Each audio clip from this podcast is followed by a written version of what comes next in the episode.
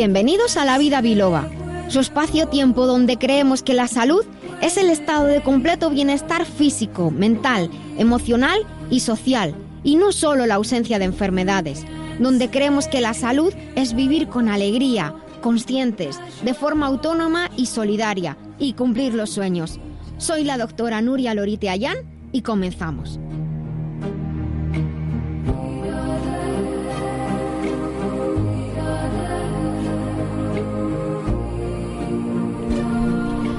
Muy buenos días a todos. Eh, estamos muy felices y muy contentos de estar un sábado más aquí con todos ustedes cuando son las 12 y 5 a las 11 y 5 en las Islas Canarias. Cualquier hora, cualquier otro día, aquellos que nos escuchan en el podcast. A los que nos están escuchando en directo, mil gracias por acompañarnos. Saben que pueden participar en directo en este programa a través de los teléfonos de la emisora desde la que emitimos Libertad FM y también a través del WhatsApp 622 56 56 07. Hoy queremos de manera muy especial eh, avisar, bien, ya lo sabemos todos, pero mucho cuidado con la carretera, porque está la carretera llena saliendo de puente. Así que disfruten de sea lo que sea lo que vayan a hacer, pero por favor vayan con mucha tranquilidad. Les voy a comentar de qué vamos a hablar hoy. Hoy vamos a hablar en las píldoras saludables acerca del ácido alfa lipoico.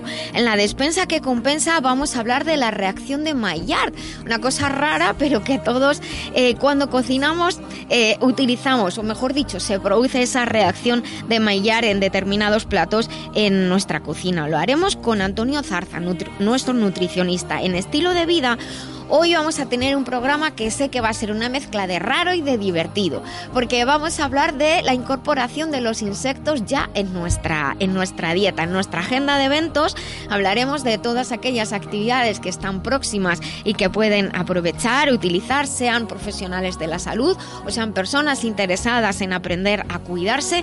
Esta agenda de eventos está patrocinada por la Escuela eh, en Terapias Naturales y No Convencionales Integradoras, biloba.com es. En el remitente intermitente hoy tenemos a la versátil cantante Raquel Blanco. La entrevistará a Jesús Fernández de Editorial Letra Clara, el equipo de colaboradores y principalmente María del Carmen Aranda.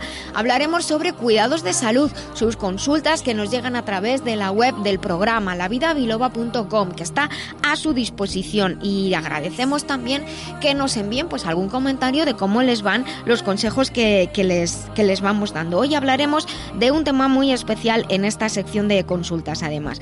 Y luego dedicaremos un ratito importante a hablar de la ilusión, pero no de la ilusión de los magos, sino de la ilusión en la vida, tan importante que es despertarnos con ilusión. Y les hago un avance de lo que vamos a hablar en el próximo episodio. En el próximo episodio de La Vida Biloba hablaremos sobre el cromo y cómo ayuda a, proteger en la diabetes y a mantener los niveles de azúcar. Hablaremos de la acrilamida y hablaremos de qué se considera realmente alargar la vida y si podemos ayudar. Tendremos nuestras entrevistas a autores, las consultas, los eventos y como siempre muchas sorpresas. Así que comenzamos el día de hoy. Llama a la vida biloba, que con rigor y con humor te ayuda la doctora a que te encuentres mejor. Sea un dolor engorroso o un simple ataque de tos, 915757798 o 915757232.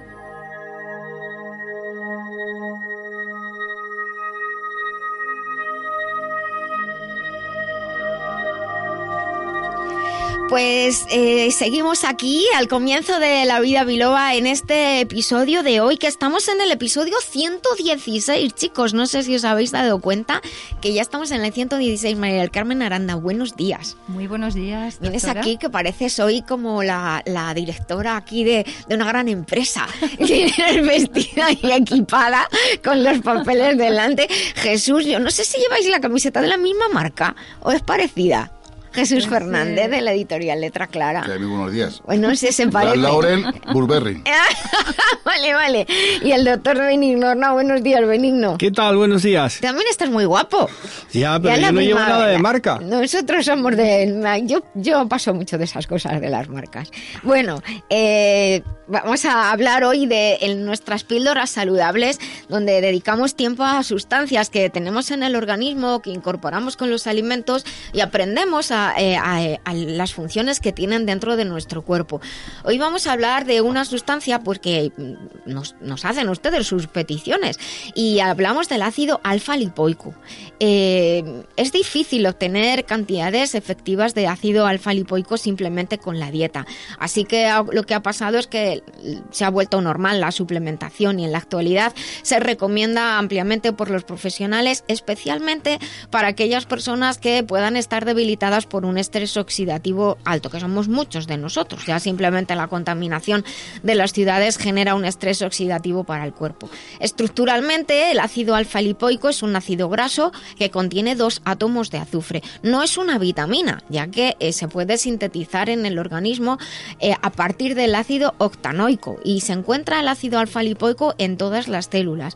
Y en las células participa en procesos bioquímicos para producir energía. De hecho, trabaja junto con las vitaminas del grupo B en la eh, conversión de carbohidratos, hidratos de carbono y carbohidratos es lo mismo, ¿eh?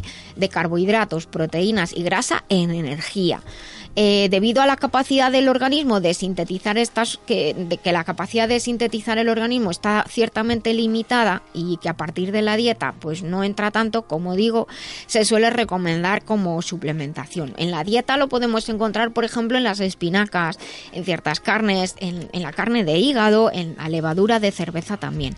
Es un potente antioxidante el ácido alfa-lipoico con una propiedad muy interesante ya que actúa tanto en, entornos acuosos como lipídicos. a veces decimos las vitaminas del grupo B son hidrosolubles, pues el ácido alfa-lipoico tiene la, capacidad de eh, actuar tanto en ambientes donde hay más agua y también donde hay más grasa, eso se refiere lo de lipídico. Y de, eh, debido a esta propiedad se considera que el ácido eh, alfa lipoico es un antioxidante casi que universal. Su acción antioxidante, de hecho, se produce en tres ámbitos o niveles. Por una parte, mediante un efecto antioxidante directo, a secuestrar, que decimos en bioquímica directamente, radicales libres. Un efecto antioxidante indirecto, porque es capaz de reciclar de proteger y reciclar, reutilizar otros antioxidantes que se han podido destruir, como por ejemplo la vitamina E, la glutationa, que es importantísima para el hígado, la coenzima Q10 y la vitamina C, que acabamos de nombrar cuatro sustancias hiperimportantes. Y también mediante el incremento de la síntesis celular de la glutationa, no solamente la reactiva, por así decirlo, sino que eh, aumenta la, producción de, de glutationa. Y de esta manera se aumenta la captación celular de cisteína, un aminoácido que es necesario para la síntesis. Te veo con cara de que me quieres preguntar algo, Benigno. Sí, eh, ¿cuáles son las principales funciones orgánicas de esta sustancia? Pues claro, son muy variadas al tener esta acción antioxidante tan amplia y además al neutralizar las moléculas que llamamos radicales libres que van por ahí por el cuerpo intentando unirse a determinadas moléculas y generalmente pues destruyendo eh, determinados tejidos y estructuras. Por ello, el ácido eh, colabora en el retraso del envejecimiento, actúa como un agente neuroprotector y neuroregenerativo. También puede proteger contra la eh, neuropatía diabética, que es una afección, la neuropatía que tienen muchas personas, el daño de los nervios que tienen diabetes. Mejora la respuesta a la insulina, disminuyendo con esto los niveles de glucosa en sangre, controlándolos. Si están normales, nunca los baja eh, a niveles mm, por debajo de lo que debe ser adecuado. Incrementa también la captación de glucosa por parte de los adipocitos, que son las células que acumulan grasa, y de las células del músculo, lo cual eh, también unido a que eh, ayuda a que los carbohidratos y los demás nutrientes se transformen en energía, nos da más vitalidad. Y también mejora el flujo de sangre hacia las terminaciones nerviosas y ayuda a prevenir las enfermedades vasculares, las enfermedades cardiovasculares, todo lo que es el endurecimiento de los vasos sanguíneos. Estoy pensando. A ver. Si protege el sistema nervioso, ¿ayuda a la memoria? Pues sí, fíjate, hemos nombrado que el ácido alfa-lipoico es un agente neuroprotector y neuroregenerativo. Ayuda a estabilizar la función cognitiva y mejorar la memoria. Hemos dicho que mejora el flujo sanguíneo a las terminaciones nerviosas, también al, al cerebro, y activa los mecanismos de señalización dentro de las células capaces de incrementar la supervivencia de las neuronas. Esto, fijaros que es importantísimo, ya no solamente en los casos de Alzheimer, de Parkinson o otras alteraciones neurológicas asociadas a un daño oxidativo, sino también a cualquiera de nosotros. Con la edad, el riego, el riego que dicen las personas mayores se va deteriorando. Entonces, cuando las personas mayores hablan de riego, es el riego cerebral, el riego eh, sanguíneo en el cerebro. Entonces, ayuda a que la sangre llegue al cerebro mejor y ayuda a proteger las neuronas. También ayuda a detoxificar la función de detoxificación del hígado, gracias, entre otras cosas, a que mejora la síntesis de glutationa y Fíjate, también ayuda a prevenir las cataratas, mejora la respuesta inmune y como utiliza las grasas para también para crear energía y ayuda al hígado, pues los niveles de triglicéridos bajan en, en la sangre. ¿Nos puede hacer un pequeño resumen? Un resumen, venga, el ácido alfa-lipoico, recordemos que es como un antioxidante global, nos puede ayudar en el cuidado general, de manera muy especial en el hígado y en los órganos de los sentidos, en los ojos, también el corazón, los músculos en general y el sistema y el sistema nervioso. Debido a que el estrés oxidativo es uno de los factores principales relacionados con la disminución de las funciones fisiológicas normales y relacionado con el envejecimiento, el uso de alfa lipoico, de ácido alfa lipoico, se relaciona con una mayor protección frente al estrés oxidativo, no solo en las personas mayores, ¿eh? también en las personas y a partir de que las cosas empiezan a funcionar un poquito más lentamente a partir de pues los 30 por así decirlo y se está convirtiendo de hecho en un suplemento habitual y que está dentro de los programas anti-envejecimiento. Pero siempre siempre siempre que utilicen una suplementación recuerden consultar con un profesional de la salud que la adapte a sus circunstancias y a sus necesidades. Y además recuerden siempre utilizar marcas de confianza Lamberts Española, representante único de Lamberts Healthcare desde 1989. Suplementos nutricionales a la vanguardia de la nutrición responsable.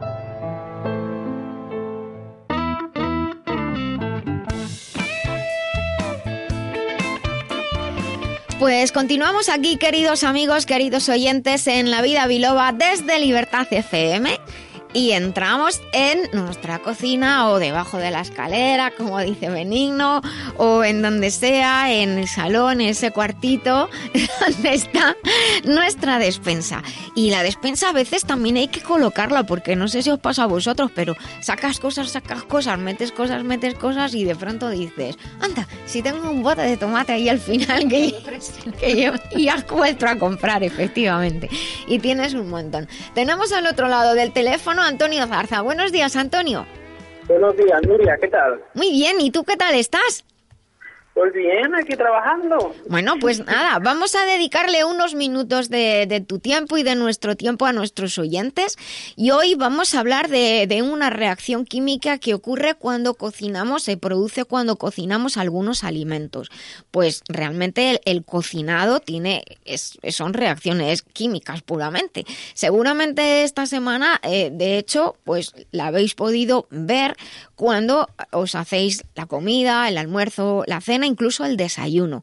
Hoy vamos a hablar de la reacción de Maillard que ocurre en los alimentos. Y os vais a preguntar, ¿y eso qué es? Las palabras raras que dice aquí Nuria. Bueno, pues estos de la vida biloba que, les, a mí, que nos encanta la química y además nos gusta explicarles en la manera más sencilla posible para que todos nos puedan entender. Pues como decimos, esta reacción de Maillard, que es, eh, lleva el nombre del, del hombre que la, que la descubrió, es una reacción que ocurre cuando cocinamos, por ejemplo, tostando o asando los alimentos. Y esta reacción química que ocurre es responsable del color y del sabor que se asocia a estos alimentos cuando los tostamos o los asamos y que de hecho nos sabe tan rico, tan rico.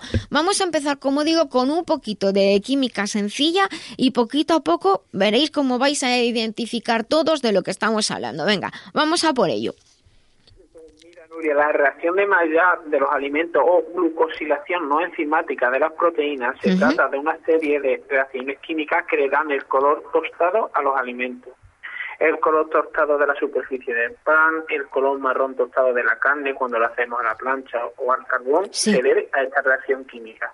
Esto ocurre cuando los azúcares o ciertos azúcares y estos azúcares entran en contacto con las proteínas generalmente a las altas temperaturas y dan ese color tostado. Efectivamente, son ciertos azúcares y ciertas proteínas. El resultado de esa reacción entre ciertos azúcares y ciertos aminoácidos de algunas proteínas, aparte del color tostado, generan una serie de moléculas que producen diferentes aromas y sabores en los alimentos que generalmente nos gustan, de hecho. Normalmente esta reacción de Maillard ocurre cuando calentamos, pero también cuando se queman los alimentos y luego hablaremos de esto, cuando ponemos al fuego directo, como por ejemplo cuando hacemos una barbacoa. Pero es una reacción muy curiosa porque también puede ocurrir cuando tenemos un alimento refrigerado, dependiendo de los azúcares o carbohidratos y de las proteínas eh, que, tenga el, alimento. Y además es una reacción también muy curiosa porque ocurre tanto en medio ácido como en medio alcalino. Cuéntanos más cosas. Vamos a comentar algunos de los alimentos cuyo sabor y aroma se debe a esta reacción. Las galletas, su color tostado y su sabor tan característico se debe a la reacción de Maillard el color de la corteza del pan y la textura que tiene también se debe a esta reacción. Mira, la, lo, de la de las galletas tengo que decir que efectivamente lo de las galletas a mí me gustan mucho las galletas y yo siempre recuerdo a las personas mayores cuando iban a comprar o van a comprar a la panadería y dicen dame una blanquita para las barras de pan. También el color tostado de la cerveza, el color tostado del café también se debe a esta reacción. El sabor de la carne asada, el de, o a la parrilla o a la barbacoa o cuando hacemos las cebollas pochadas que se ponen así marroncitas y el color crema y el sabor dulce, por ejemplo, del dulce de leche con lo rico que está. Y el mismo caramelo cuando se carameliza leche con azúcar o nata con azúcar también da esa tonalidad y ese sabor tan característico.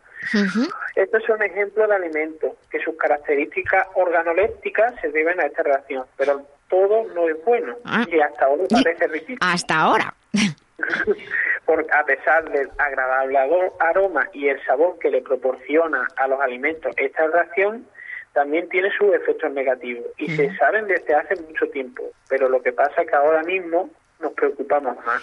Mira, de hecho lo que acabas de decir para mí es importantísimo, Antonio, porque a mí me ha costado muchas, pero muchas peleas de, en mi casa y con amigos, eso de, del pan tostado o incluso casi quemado, las tostadas que las pones en el tostador que están marrones oscuras, incluso a veces negras, o, a ciertos alimentos que, se come lo, negro, lo, que está quemado. Eh, desde luego, las carnes y los pescados se ennegrecen, el pan también, todo lo que se hace a la barbacoa.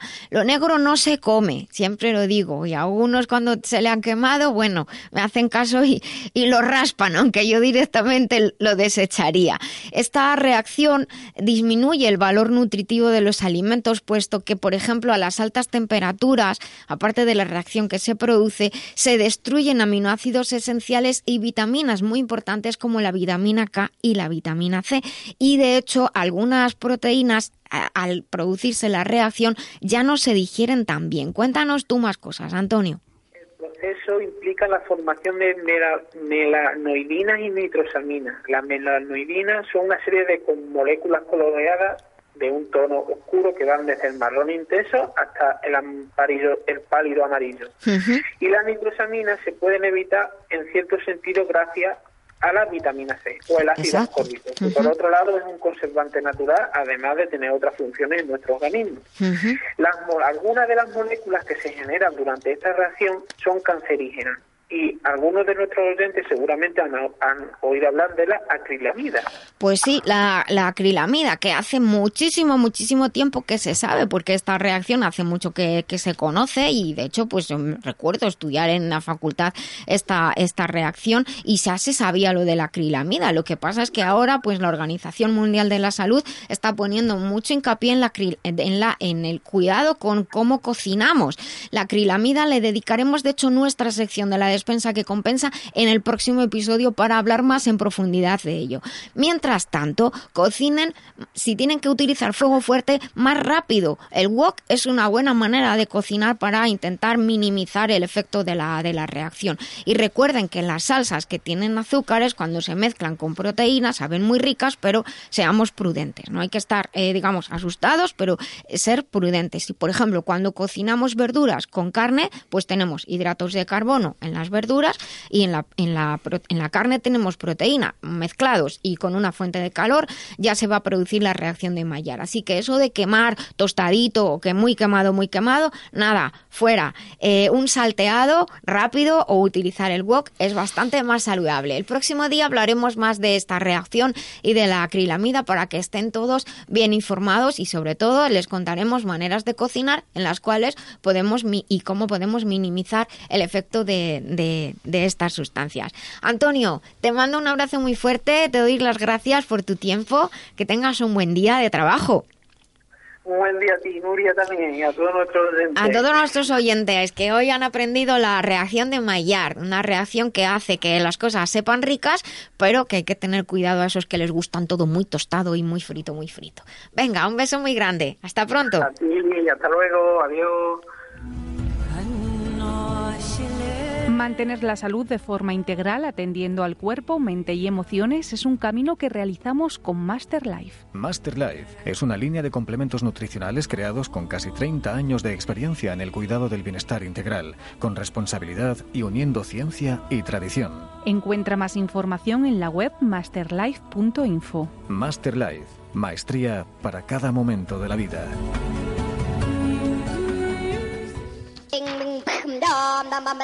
Benigno, ¿Qué tal? esta es música para limpiar la casa. Pues sí. ya, ya, ya, ya, ya. Pues mira. Que preguntabas en el anterior episodio, Dani se está riendo. Hola, Dani. Esto es música para limpiar en casa. Te coges el plumero, la escoba, la fregona, el aspirador, no, porque hace ruido y no escucha la música, y ala, ahí como loco a limpiar. Eh, mira, la, el- la cosa esta del polvo, no sé cómo Sí, se el llama. plumero. El plumero, yo no tengo plumero. ¿No? O sea, Un por pañito. ejemplo, cuando vendo mis libros se lo tengo que pedir al vecino. Porque vamos, Era un pañito para limpiar el polvo. hombre, pañito sí, pero Pues plumero está, no, pues ¿eh? no, no, pues a No, veces no, es no, mejor no, el paño, de esos de fibra que hay ahora. Vale, con pues ahora, nada. a nuestros oyentes que se regocijen limpiando en polvo en casa.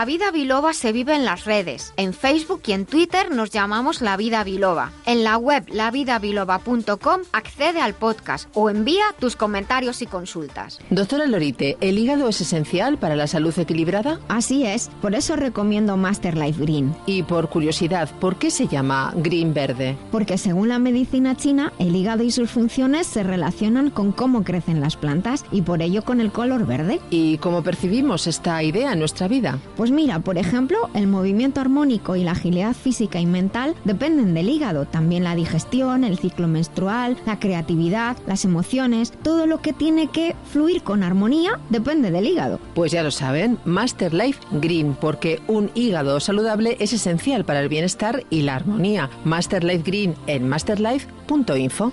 Master Life, maestría para cada momento de la vida.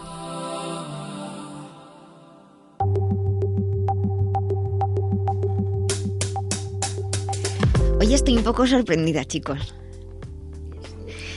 Porque eh, estáis todos llenos de papeles. Es la que siempre trae papeles soy yo, pero hoy os habéis venido, pero forrar, forrar, madre mía. Bueno, ya me diréis por qué habéis traído tantos papeles. Yo sé que, o sea, que os preparáis súper bien las entrevistas, eso, o sea, que lo sepan nuestros oyentes, que se preparan a conciencia. Pero, jolín, madre mía, parecemos que parecemos un programa serio.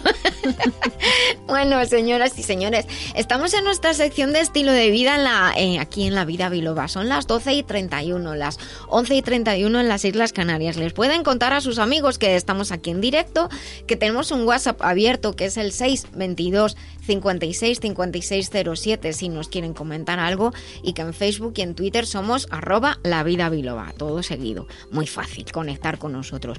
Y hoy vamos a hablar de un tema pues muy interesante y que yo realmente hace ya muchos años que, pues que llevo introduciendo en, mis conferencias y en las charlas hace ya pues recuerdo una de manera especial hace unos 10 años eh, impartí una charla a chavales de sexto de primaria dentro del colegio y entonces era la hora de, de, se juntó con la hora del recreo y estaban tan interesados yo les estaba comentando algunos conceptos como cómo antiguamente se aprendía eh, observando la naturaleza y les ponía muchos ejemplos. Y estaban ahí tan, tan esto que, tan entretenidos que se unió con la hora del recreo y sacaron los bocatas, claro. Y entonces en, había una parte en la que yo tenía preparada lo que comían otros niños de su edad en otras culturas. Y entonces le dije, comeros el bocadillo rápido porque luego no va a gustar lo que os voy a enseñar. Y entonces pues les les enseñé, ah, por cierto, que tengo que nombrar a, la profe que hizo esto posible, eh, no si me estás escuchando, te mandamos un beso muy grande, una de las profesoras más queridas de, todos los chavales de, en aquellos tiempos. Y entonces yo les enseñé, claro, lo que comían los chavales en otras culturas. Y, y de hecho les dije, y tened en cuenta que no va a pasar mucho tiempo en que nosotros comamos estas cosas, y me refería a los insectos y a los gusanos. Les, les mostré brochetas de gusanos. Y claro, imaginaros con los 11 años que tenían así las, las, caras que ponían. Y les hablé de los insectos, de los insectos enlatados, le hablé de pues los, los tipos de insectos que, que, se podían comer. Y la verdad que fue pues un jolgorio ahí generalizado, una mezcla de curiosidad y de asco. Pero yo les dije, nosotros comemos cosas que en otros sitios parece raro. Por ejemplo, hay mucha gente que les parece raro que, que y, ah, por ejemplo, en el Mediterráneo, que comamos mariscos y comamos cangrejos o que comamos gambas, les, se les hace raro. Entonces, bueno, ahí empezaron a cambiar la cara y, y yo intenté transmitirles que era una cuestión de, de cultura. También les conté que bueno, sabéis que en la dieta de, China se come de todo. Dicen, los mm. chinos comen de todo, pero hay muchas razones para eso, para la que, de las que hablaremos un día. Y una de las cosas que se comen son insectos. De hecho, algunos insectos son medicinas, están incluidas en la farmacopea de China desde hace miles de años. Y, por ejemplo, las mudas de la chicharra se utilizan para las fiebres infantiles y para las convulsiones, cuando los niños tienen mucha fiebre. Y siempre me preguntan, ¿y eso a qué sabe? Pues como la piel del cacahuete que si no te dicen que es piel de chicharra, te crees que son pieles de cacahuete. Bueno, pues lo que sí está claro es que estas conferencias que os digo que hacía hace muchos años, eh, pues hoy en día ya es una realidad. No hay que irse a países exóticos para... eh, teníamos eh, en, en internet hace desde hace tiempo se pueden comprar barritas energéticas hechas de proteína de grillo, montones de cosas, insectos enlatados. Pues ya está, en la globalización y la multiculturalidad en la que vivimos ya tenemos todo disponible. Os pongo sobre la mesa algunas ideas más y también pues quisiera conocer vuestra opinión y qué os parece si los habéis comido o no alguna vez. Pero hay factores muy importantes por el hecho de que se incorporen los insectos en, en nuestra dieta paulatinamente. Por una gente pues es por probar pero hay una gran necesidad de alimento y de proteína. Y la proteína es cara, es una el criar eh, proteína, por así decirlo, es, es cara. Las legumbres y otros vegetales, sobre todo las legumbres, pueden aportar proteína, pero la proteína de origen animal es, es, es cara eh, criarla y además generan muchos residuos y desechos. Sin embargo, la, la proteína de, de los insectos criada que no cultivada, se cultivan los vegetales y se crían los alimentos, es una proteína barata, más barata que la proteína animal. Lo que pasa es que generalmente asociamos los insectos a los sitios sucios y a enfermedades, ¿verdad? Pero bueno, eh, ¿se atreverían a comer si eh, os atreveríais a comer insectos si os dijeran que que vienen de un sitio limpio o que están criados, porque bueno, en algunos sitios se comen el bicho entero, pero en otros sitios son partes sin no saber lo que estás comiendo. Eh, ¿Los habéis probado alguna vez? Pues yo sí. Fíjate, eh, cuando estudié en la Universidad de las Américas eh, antropología maya, una de las asignaturas que nos dieron era la alimentación y sobre todo la de los aztecas, de los mexicas. Los mexicas, eh, mucha gente ha oído hablar de los chapulines. Sí. Los chapulines son como grillos que saltan. ¿Vale? Sí. Ese es un poco Saltamontes el... pequeñitos. Sí, saltamontes y demás. Entonces, eh, curiosamente, México, eh, actualmente, la parte del Pacífico, eh, eh, era donde venían los mexicas, eh, del estado de Guerrero, que fueron subiendo poco a poco, y al llegar a Tenochtitlán, perdón, a Teotihuacán, Sí. donde está la pirámide del Sol y de la Luna, se encontraron con los trascalteños. Eh, los teotihuacanos no tenían Yo guerreros. digo palabras raras cuando hablo de química, pero tú me ganas. Entonces echaron a los mexicas a la laguna de Tenochtitlán y ahí lo único que había era culebras y grillos. Entonces, ¿qué ocurre? Había que comer algo Lo que y las, proteínas. Entonces empezaron a comer los chapulines. ¿Y qué ocurre? Que poco a poco eh, se empezó a extender los chapulines en, en Oaxaca, en algunos otros estados, pero no solamente en la cultura mexicana. En Moisés, o sea, en Egipto, Exacto. Moisés, eh, cuando hizo la, la- la, la famosa peregrinación de 40 años, tuvieron que comer de todo, las langostas, los saltamontes también. ¿Por qué? Porque cuando tú estás en un estado de necesidad, cualquier cosa vale y cualquier cosa es proteína. La película Papillón, no sé si os acordaréis de Uy, sí, es Steve verdad. McQueen, cuando él llega a la, a, a- a la Guayana francesa y eh, está el Dustin Hoffman, que era el compañero de él, y veía a Papillón que comía gusanos, comía grillos, comía de todo. Dice, es que si aquí no vas a poder comer carne, no hay. No hay venado, o sea, en- entonces por necesidad, lo que ellos estaban por necesidad claro. eh, se, se llegó a, a- a comer los chapulines y curiosamente eh, le faltaba sal, porque eh, eh, a los tlaxcaltecas, falta. eh, ¿sabes cómo llegó Cortés a conquistar a los tlaxcaltecas? Cuenta, Llevándoles sal sal. Y aparte de aso- eh, mm, asociándose con ellos para luchar contra los mexicas, contra los aztecas. Oye, una pregunta que me acaba de... una- que te saco de... eh, ¿Sabéis si es cierto que, que... No lo sé, si los oyentes lo saben, que nos lo digan, el 622 56 56 07 está abierto.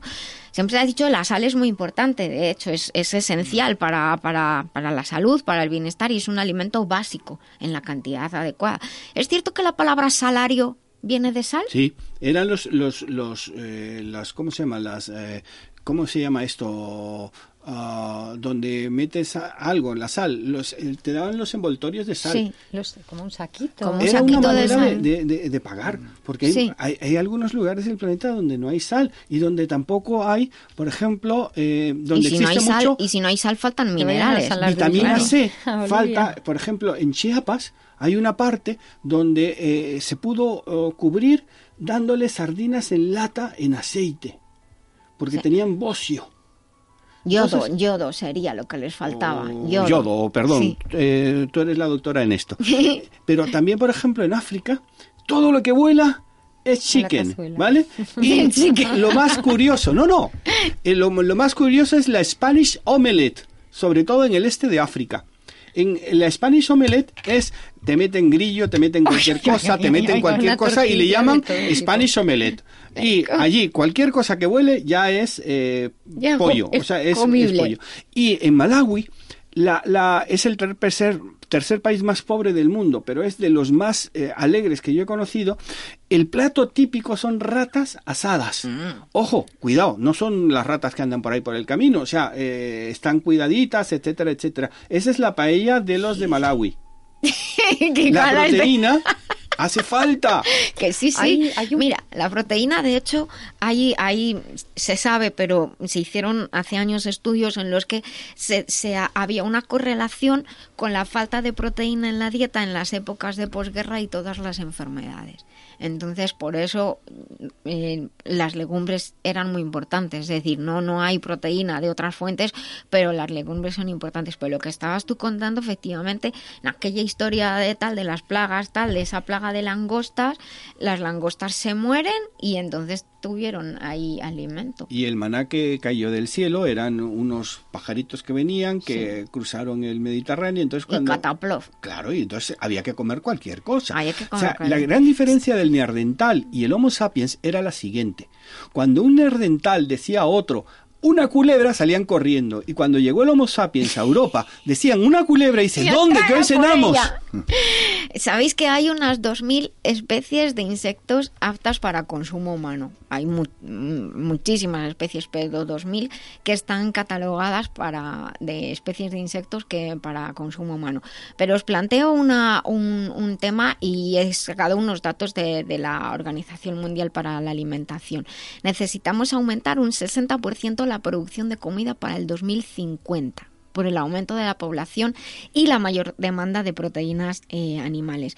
Por eso es que se ha empezado a se han empezado a investigar otras fuentes, las algas también, que hablaremos un día de ellos en, en otra parte de nutrientes, pero los insectos lo son porque además es que son mucho más baratos y necesitan menos espacio, eh, se pueden alimentar de restos y de, desperdicios y producir un kilo de grillo re- requiere eh, em, menos que alimentar un kilo de, carne vacuna, por así decirlo, mientras que es, o sea, es muchísimo más barato. Los problemas, porque es, todo tiene su cara B, es que eh, como ha ocurrido con algunos cultivos, como pasó con la soja, como ha pasado con la quinoa, que la gente lo debemos saber, cuando un cultivo, o en este caso los insectos que vienen de un país donde hay muchos, se pone de moda en Occidente, ese país sufre las consecuencias si no se gestiona bien porque se, se cría sin control, su- le suben los precios y ya hay algunos países que, que están sufriendo los efectos de que en Occidente se haya puesto de moda comer insectos, porque a ellos les han subido mucho los precios y que también seamos consecuentes con las cosas. En uno de los viajes que realicé con mi empresa, donde trabajaba, pues fuimos a Corea del Sur. Y bueno, allí las hormigas son como, lo lo venden como las castañas en, en puestecitos. Hay un señor Sí. con unos guantes blancos que ya están negros, claro. Entonces tú vas paseando por allí y dices, pues póngame un cucurucho. Y sí probé unas, eh, vamos, me comí una o dos. ¿Y con pero- cabeza o sin cabeza, por curiosidad? ¿o Pues no es que como están frititas, son como pipas. Entonces Sí. tú lo metes en la boca y, hace cric, y es como una pipa. Como un los sabor, petacetas. Claro. sí, sí, sí. Y luego otra cosa que probé también fue mm, la serpiente, que tiene un sabor como, no sé si habéis comido rana. Bueno, ancas de rana, ¿nunca habéis probado las ancas de, de la rana? Yo no he comido o- nunca, yo ¿No? Sí. Bueno, Aquí en Madrid hay un sitio típico precisamente de Calderrana. Sí. yo no Sí, sé si está ahora ya estará de prohibido, ¿verdad? Ancas de rana. Y detrás de las cortes. Edelweiss. En Edelweiss, Efectivamente. efectivamente. Ahí es donde- Ahí donde las, Sí. las comí. Por No ejemplo, sé si en, en, seguirá Afi- esto. en- en Asia, eh, yo nunca preguntaba qué comía, Mejor porque no, no. podías preguntar. Y en los restaurantes así más o menos, así un poquito de lujo y, y demás, que había Coca-Cola, etcétera, etcétera, lo que te hacían eran fotos de la comida. Fotos Entonces, de, pero tú- tú fotos de la foto- comida para qué? Hombre, eh, Para como elegir, tú no ¿no? sabes, tú Claro. no sabes Ah, camboyanos, ah, no ah, sabes vietnamita ya, vale, vale, o, sí, o sí, demás, pues eh, tú elegías el, el- el- con el dedo, o sea, elegías con el dedo. Pues doctor Benigno, a ver, A o, ver. o doctora Nuria, a ver, A ver. si eh, alguno de los dos me, me podéis eh, decir. En una de las cenas en Corea del Sur, pues se me pusieron un vasito chiquitito con un líquido blanco templadito que estaba exquisito. La verdad, y todo el mundo es que era un restaurante carísimo, todos los que íbamos allí, bueno, nosotros no porque veníamos de fuera, pero los que viven allí estaban alucinados, claro, porque tenían unos precios que no eran, eh, eran prohibitivos. Entonces todo el mundo muy feliz, y yo pregunté, digo, pero ¿y esto qué es? Y me dijeron que era semen de mono. A ver, yo entiendo que posiblemente, a ver, doctor, ¿a qué se está riendo? Claro, porque tuve que investigar en internet y cómo obtenían eso. Entonces Bueno, le ponían una cuidado, foto. ya sabes y que- que lo que voy a un, decir Un frasco que- muy grande. Que estamos en horario infantil, ya lo sabes. Y con el frasco le ponían algo. Entonces, algo, algo, era algo muy especial, pero el, el tema, como son comidas especiales, comidas de insectos, Sí. comida de proteínas y demás, en Corea del Sur se comen, hay una zona, eh, pues, eh, provincias, Sí. que efectivamente eh, su base de alimentación es de, de este tipo de, de alimentos, bueno, En- en- patatas, arroz y demás, pero... pero en, en- normalmente en las culturas orientales que tienen una relación muy estrecha con la naturaleza, todo lo que tenga que ver con los órganos sexuales significa poder y energía. Claro, pues ahí nos entonces, dieron, claro. Claro, y de hecho a- en, en- en Estados Unidos, eh, en Europa no tanto, pero en Estados Unidos, y, y de hecho está incluido, o sea, está incluido como parte de la alimentación, sobre todo de los animales machos, que también igual lo de ser conscientes, algunas especies están desapareciendo por esto, pero el el pene de, de- de- de perros, de león, de tigre, eso se come como una delicia, como un manjar, algo muy caro, igual que efectivamente lo que estás contando, el, el- el semen, al fin y al cabo, también es una sustancia muy nutritiva, porque son células germinales. Yo, vosotros os estáis partiendo de la risa y yo estoy intentando hablar seria, pero son células germinales y las células germinales son esas células que se dicen pluripoten- pluripotenciales eh, y además en lo del humano no estoy segura y voy a tener que investigar eh, porque al 100% no lo sé, pero en los espermatozoides se ha encontrado oro. Ya, pero ten en cuenta una cosa. Aquí, por ejemplo... Que no me has hecho caso, no acabas de pillar lo que pillado- acabo de es que- no, decir. No, es que me está vi- viniendo una- un tema que es el tema de las criadillas. Las criadillas, ten en cuenta que ¿dónde se germina todo eso? Exacto, las decir, criadillas se son los testículos de toro años. Las Es de decir, toda, de decir, la vida. Que aquí en España llevamos utilizando, y sobre todo a los niños, Mm. lo que realmente es le, le das realmente a los críos. Claro, son... Y son- uno de los platos ex- eh, excepcionales en, en las playas del Cantábrico son las quisquillas. Efectivamente. Oye, que están riquísimas y te las comes con cabeza y todo. O sea, Exacto, por eso yo a los- yo les decía a los chavales en Que no aquella tan lejos. al- No. en aquella conferencia que, que ellos se asustaban o claro, parece un poco raro digo, pero porque no estamos acostumbrados y sin embargo sí comemos gulas o angulas Y que- caracoles. y, y caracoles, o sea Que es a, lo, babosos, es, sí, es a lo que es a lo que estamos acostumbrados, ¿o no? Pero bueno, ciertamente se hace un poco difícil, ¿no? El- Tú imagínate, yo siendo antropólogo soy una persona que le cuesta comer cosas. Yo jamás pregunto lo que como cuando no tengo más remedio. Pues a yo mí me pasó, me por ejemplo, todo. yo, estuve en Camboya comer. 20 días. Sabe Dios que comí, pero lo que sí que recuerdo era que no tenía grasa, o sea, no, no había grasa. Entonces llego por la noche a las 4 de la madrugada a, em, a, a Bangkok eh, y yo siempre iba a, a la parte de Bangkok donde estaban todos los hippies y todo, eh, todos los demás. Entonces allí es muy de costumbre comer en la calle y yo veo un pollo asado. ¡Ah! Y me voy al pollo. Me empiezo a comer el pollo y, no con una ansiedad total y acabé en el hospital porque mi cuerpo ya no estaba tan preparado a la Claro. grasa. Fíjate tú qué cosa. pero pero ¿por qué era? Porque comiste mucho de, de pollo o porque no era no pollo, había no comido lo pillo. pollo, o sea, no había comido nada de grasa Ah. durante todo ese tiempo. Vale, vale, O sea, vale, vale. imagínate cómo era el hotel. ¿sabes cómo era? Te cobraban medio dólar por cada persona y medio dólar por la moto. Ya no sabes cómo era el hotel. Eran hamacas. Hamacas al lado del río Mekong. Y entonces una vez que yo estaba dando una conferencia dice, oye, ¿y había agua caliente? Y digo, coño, lo que tenía que haber era agua fría. Bueno, en cualquier caso, si ahora mismo eh, nosotros en casa sí que sí que mi hijo pues quiere quiere lleva hace mucho tiempo que, que me lo dice. Vamos a probar las las barritas energéticas que están en vez de hechas con avena y tal, están hechas de grillo. De aspecto, si no te lo dicen, yo mientras que yo creo que si no que no tenga la foto del bichillo en pero no sé, pero bueno, también aunque la gente estará pensando, oye, comerte ahí un bicho, pero ¿y se comen los boquerones enteros con cabeza y todo. Bueno, y hay un país, es que no sé si es en Indonesia, eh, que cogen a los eh, murciélagos, les cortan, hacen una sopa, Ay, una pobre. sopita riquísima. Sí, sí. Y al, al invitado preferente, por así decirlo, le ponen la cabecita. Entonces te ponen el platito de sopa Sí. y, por ejemplo, eh, doctor, si es usted el invitado principal, le pone la cabecita mirándole. Ah, verdad. Pues mira, eso que dices, Me he recorrido Indonesia y nunca lo he No, visto. es que no Pues- sé, no sé, por eso le- Yo con no sé si es Indonesia o qué país, pero sí hay un país donde hacen la sopita de pues de ahora que lo dices, yo también, fíjate, me acuerdo de, de, de jovencilla con, con, con árabes y efectivamente eh, me se ha puesto nervioso y le caen los auriculares. Un buen chuletón. con, con, con personas árabes, eh, pues efectivamente, yo recuerdo que a mí eran los tiempos además que yo fui vegetariana estricta, no comía nada y de pronto digo. ¿de eso qué es? Lo, lo destapan y eran sesos de, de- también sesos. De, de mono y dije, "Ay, por Dios, pobrecillos. Y, y, y se lo ponen también pues a la persona principal que como obsequio. Como... Si es que les cortan la, la cabeza. Ya, calla, calla. Bueno, Ya, Ajá. cuando tienes hambre no preguntas, ¿vale? claro. No sé. Comes. Bueno. ya está. Tiene que- No, tiene que pero va a el cambiar tema- nuestra no, dieta. Tienes que hablar un día sobre el tema de la casquería, porque todo lo que estáis hablando ahora mismo es- realmente lo tenemos aquí constantemente, que la casquería... Hombre, y- bueno, es- eh, yo he Ay, empezado hablando de los insectos y la cosa ha derivado, pero bueno, hablaremos de la, de la casquería un día.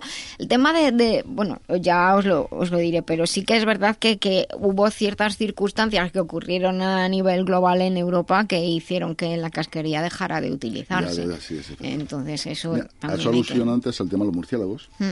El ébola vino a través de los murciélagos, precisamente. No sé, bueno. Es que, hay- es que, claro, también ciertamente los insectos transmiten, como otros, muchas enfermedades. Entonces, nosotros lo tenemos asociados a lugares sucios y a, a transmisión de enfermedades. Pero, claro, lo que, es, lo que está disponible para comer ahora están criados a propósito y están no, no están comiendo basura no están están controlados también sanitariamente eso también hay es que, que, también los saberlo murciélagos son fritículas.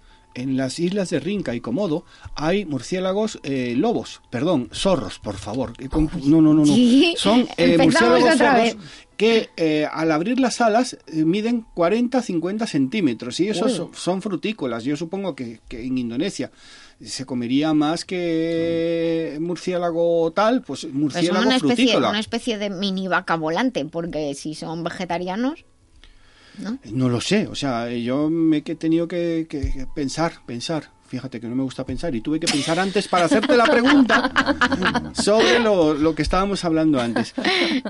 Pero supongo que serán los, eh, los murciélagos frutícolas. Pero esos tienen la cabeza muy grande, ¿no? Hombre, yo los he visto volar, pero yo no me, no me he puesto a ver ese era- no era el Concord, seguro.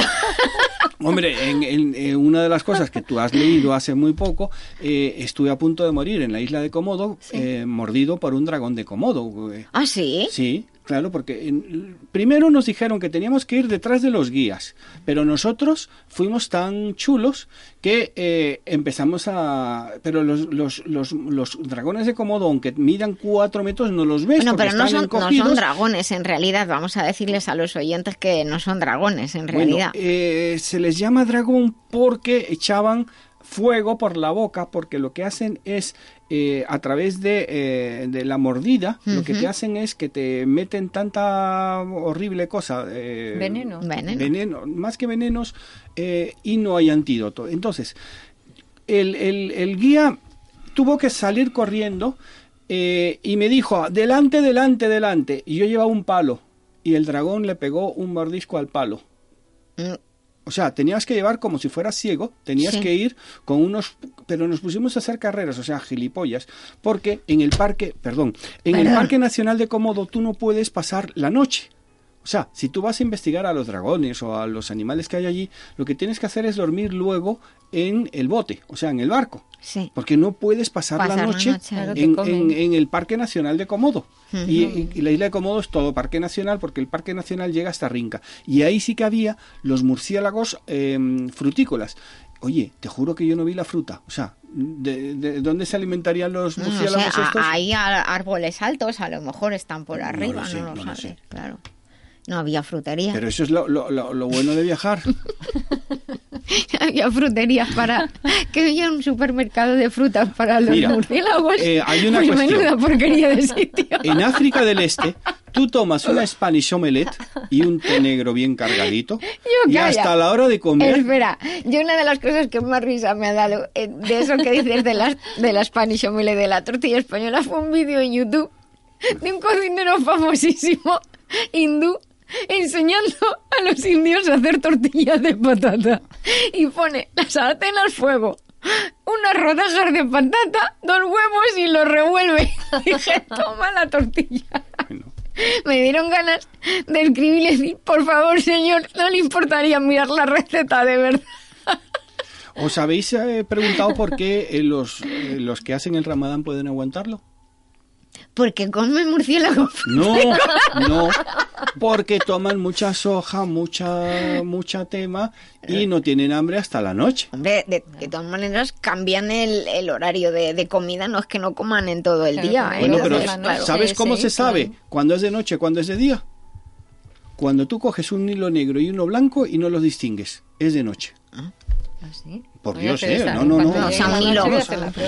Yo, yo he pasado el ramadán en muchas ocasiones, sobre todo cuando iba por Asia, y me lo pasaba pipa porque respetaba todo lo que podía. Luego me escondía en algún sitio y bebía un poco de agua, bebía galletas, pero sí, yo lo No, que es creo una que tú forma- vas es otra a forma de- una- de a hacer un ayuno. Tienes que O sea, respetar esa eh, cultura. totalmente. Para Eso lo he ellos- en Palestina. En Palestina, precisamente un palestino lo estaba haciendo y yo por curiosidad pregunté, dice, no, es que ya es de noche. ¿no? Pero bueno, dice, no, ¿usted no ve la, la línea negra? Digo, pues no, dice, pues es de noche. Es que yo no estoy en Palestina, fíjate. Yo es de los pocos sitios que yo no he estado. Bueno, estuve en Israel, que lógicamente... Yo no he estado en Israel ni en Palestina. o Las sea, fronteras se mueven. ahí. eh, he sobrevolado la franja de Gaza, ¿eh? Pero no he Sí, estado es en... decir, Cuando yo era pequeña y oía lo de la franja, la franja de Gaza, decía, qué mal habla, y una franja de Gaza en un país. Sí, bueno, allí la diferencia... Como que fuera de tela. Como que fuera de tela, una franja de tela. ¿Qué Sí, es no, eso de allí es Gaza? curioso porque tú, la diferencia entre un sitio y otro es la calle. Tú, por Mm. un sitio está muy limpio y dices, eso es Israel. Está muy sucio y dices, Palestina. Ay, ay, ay, por Dios. perdona, es que era así. Ya, ya, hecho, ya, pero bueno, qué penita. Mm, Es que estaba realmente muy marginado. Son, de hecho, son guetos. hay, sí, son- La verdad es que es un conflicto muy importante. Bueno, hemos hablado, empezado hablando de los insectos, nos hemos pensado hablando de la casquería, ahora estamos hablando del conflicto entre Israel y Palestina, que sabéis que no, no podemos hablar de estas cosas. Nos quedan dos minutillos y vuelvo a la pregunta que os hice. ¿Comeríais vosotros, estaréis dispuestos a ir a un supermercado, comprar una lata de insectos y comerlas con unas aceitunillas? Yo, yo sí. Por también. probar, por Por probar. probar, claro Por que sí. El probar. antropólogo dice no. Si hay otra cosa, yo no las como. Además, Oye, pero los chapulines están no son- riquísimos, ¿eh? Pero también se comen en cucurucho. Sí, pero los chapulines se comen, eh, ojo, hay que, primero le echan en agua. El agua de México, de la parte central, tiene mucha cal. Hmm. Entonces, por eso, en, en México normalmente te dan agua y, por favor, nunca beber agua que no sea embotellada. Embotellada. Y al agua embotellada le echan limón. Mm. O sea, a todo le echan limón para poderla poner un poquito más, Más- ácida, más para buscar el pH. Hace muchos años en, en España hubo un programa que yo veía cuando era pequeña, El Chapulín Colorado. Sí, ¿Es verdad? claro. Y entonces eh, eran muy sosos, la verdad. ¿Cómo? Yo le sigo viendo. De vez en cuando ¿En me pongo el chapulín. Y bueno, y, ¿Y y la tremenda corte, la tremenda corte de José Candelario, tres patines. Vamos, yo esa me la pongo de vez en cuando. Ay, ay, ay. Yo la verdad es que no lo entendía y al, mucho. lagar- al- al lagarto Juancho y a Tristón también, porque en YouTube tú puedes... Claro, esos, esos poco dibujos estaban, estaban además doblados, Doblados, con, sí. con Ah, bueno, otro acento el- y, el y el- los de gato Oy- Jig los de los hablaba en gallego. Y los, el- el- el- los- lo del gato, eh, los dos, mm, ¿cómo se llamaban? Los dos, mm, ¿cómo se llama? Ah, ratones. Tony Eh, Jerry. Tom y Jerry. Sí, y el gato, no, el gato Jig era gallego. Ya, ya tenemos que acabar porque te has hecho un lío con Y Tom los y ratones Jerry. mexicanos. Ándale, maño, ándale, ándale. Sí, pero cuando éramos pequeños estaban doblados con unos acentos, mm, Sí. pues que, que pensábamos que, que, vamos, yo me acuerdo del oso yogi, el oso yogi El oso yogi. hablaba de una manera que luego dice, es puertorriqueño, o, o no lo sé quién, quién lo doblaría. Bueno, queridos amigos, eh, como ven, aquí tenemos un guion y el guion nos lo saltamos y a lo que salga, aparte de los comentarios que nos van haciendo ustedes en, en las redes, que nos vais haciendo vosotros en las redes. Eh, vienen las noticias y ahora volvemos nosotros aquí enseguida en La Vida Biloba. Eh, volved, no os vayáis y decirles a vuestros amigos que estamos en La Vida Biloba en Libertad FM. Estamos en la vida biloba en Libertad FM, porque nos gusta ser saludables, ser mejores y vivir en positivo. ¿Quieres saber más sobre la vida biloba o sobre la doctora Nuria Lorite? Visita lavidabiloba.com. Escribe, comenta, participa.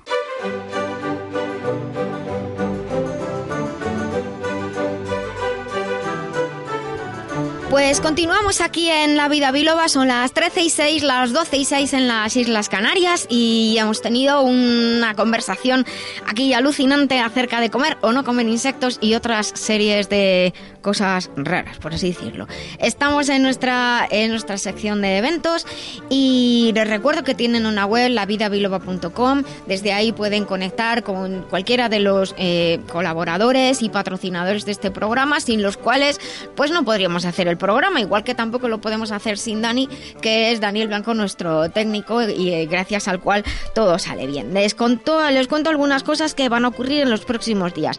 El próximo lunes es el último día ya, sin falta, es el último día de abril, es el último día para... eh, tener su plaza en el curso divulgativo que se va a hacer todos los jueves del mes de mayo sobre aspectos destacados de la salud según la medicina tradicional china y que se hace en el Centro de Cultura de China en Madrid, la parte de cultura de la Embajada de China. La inscripción se hace en el mismo en el mismo Centro de Cultura. Si quieren nos pueden escribir y les indicamos dónde es o les facilitamos la, inscripción, pero tienen que ir, ir ustedes finalmente.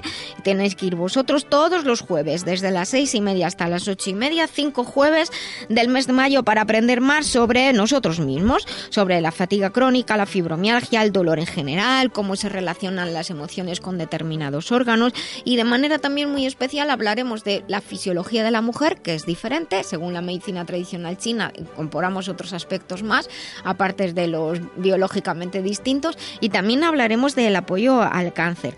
Luego también como temas eh, para ahora para profesionales de la salud, tenemos en la web biloba.es, www.biloba.es en la parte de cursos, tienen allí una, una amplia variedad de, de opciones para realizar. Por ejemplo, ya si se apuntan este fin de semana, eh, son los últimos días para apuntarse, el 12 y 13 de mayo hay una edición que va a ser online en directo sobre el sistema Probiatic, que es el programa Biloba de atención integral al cáncer. Cada vez más personas que atraviesan la situación del cáncer pues solicitan servicios de terapias no convencionales, apoyo en la dieta, nutrición complementaria y esto siempre ha de ser hecho con cuidado con un profesional que lo lleve a la par que los tratamientos convencionales. Y también es en junio, pero se cierra la matrícula este fin de semana. Es un grupo pequeñito el, para el que se hace eh, un curso sobre el test de valoración biológica según la forma y el color eh, eh, hemático para profesionales de la salud, el sistema HLBO. Les recuerdo que también tienen la formación en el sistema LOCAT, que es el método Lorite para el cuidado del sistema locomotor bajo alta demanda. Todos nos movemos, así que todos necesitamos cuidar nuestro sistema locomotor y más algunas profesiones que, como digo, tienen una alta demanda de su sistema locomotor. O por estar siempre sentados escribiendo, o por estar caminando mucho, o porque trabajas en una cadena de, de montaje. Pues hay que, hay que cuidarse. Y los profesionales, pues cada día también quieren aprender otras formas de cuidar el sistema locomotor y de ayudar a que todo funcione normalmente. Y cuando decimos normalmente, a veces pensamos que normalmente es bueno, pff, así como regulín. No, señores, cuando en el cuerpo algo funciona de manera normal, eso es lo óptimo. que lo sepan, la normalidad es lo óptimo en el organismo. Y Mari Carmen Aranda nos quiere hacer un anuncio. Bueno, eh, Nuria, yo lo, lo- pillado así, sin querer. No me lo esperaba. Bueno, eh, mañana estaré firmando en la Feria del Libro de Alcalá de Henares, en Ah, la mira. Plaza de Cervantes. Ay, qué bonito. Así que mm, os espero allí a todos. ¿Desde qué hora vas a estar? Pues eh, estaré a partir de las 11, luego pues un ratito hasta la una y media, una cosa así, comida y luego volveré por la tarde. Pues nada, en la Plaza de Cervantes de Alcalá de Henares, un sitio espectacular, precioso. Saludas a Cervantes de mi parte, desde las 11 de la mañana. Mañana pueden encontrar a Mari Carmen, conocerla, eh, darle muchos besos y abrazos y comprar sus libros y ella se los firmará con mucho gusto. Les recuerdo que si quieren venir al programa pueden venir, tienen que avisarnos en el 622 56 56 07 o mandarnos un mensajito por Facebook o por Twitter y que tenemos una lista de reproducción de la música que ponemos en el programa en Spotify. Se llama La música del programa La Vida Biloba. Hala, continuamos. Sabemos lo que somos, pero no lo que podemos ser. Utilizando la MHRP se pueden movilizar recursos y comprender que lo importante no es lo que te pasa, sino lo que tú haces con lo que te pasa. Fórmate con el Instituto de Terapia Integral MHRP o solicita terapia personal con el doctor Benigno Horna, antropólogo y doctor en hipnoterapia, creador del MHRP. Visita la web benignohorna.com. El poder de decidir es el poder de cambiar.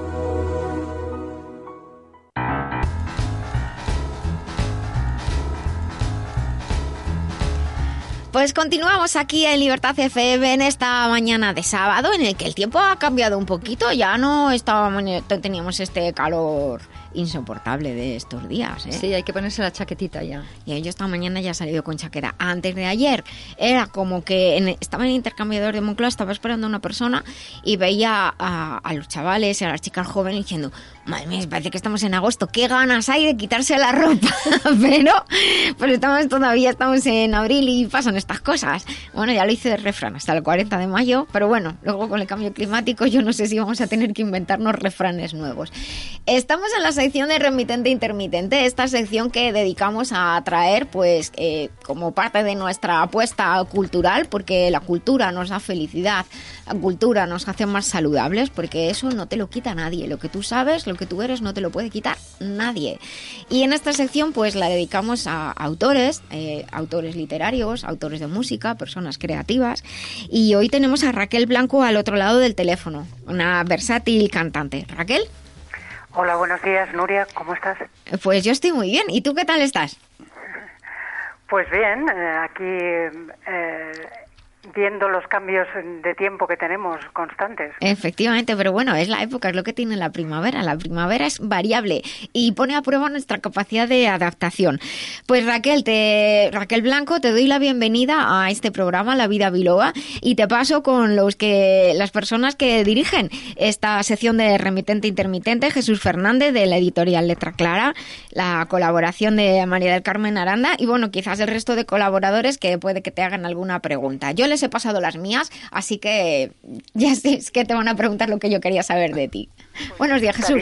Nuria, de que me conozcas un poco y de que me conozcáis un poco mejor todos vosotros y el Y el todos los oyentes. Efectivamente. ¿Qué, Raquel? Muy buenos días, soy Jesús. Eh, Hola Jesús, ¿qué tal buenos días, un placer. Igualmente, mujer. Mira, más o menos para que, si la gente que no te conoce, voy a leer un poquito más o menos de tu biografía, si no te importa. Y luego a continuación pasamos a hacerte una serie de preguntas. Eh, bueno, pues Raquel Blanco estuvo siempre en nuestras vidas hasta que un fatídico accidente automovilístico la apartó durante años. Radicalmente del mundo del espectáculo, justo en el momento más crucial de su vida artística, dejando grandes proyectos musicales firmados. Eh, Raquel, mm, pocos artistas en este, en este país pueden atribuirse un repertorio tan rico en diferentes estilos musicales y muy pocos en poder alardear de un registro de voz tan versátil como el tuyo. ¿Qué nos habla sobre este tema, Raquel?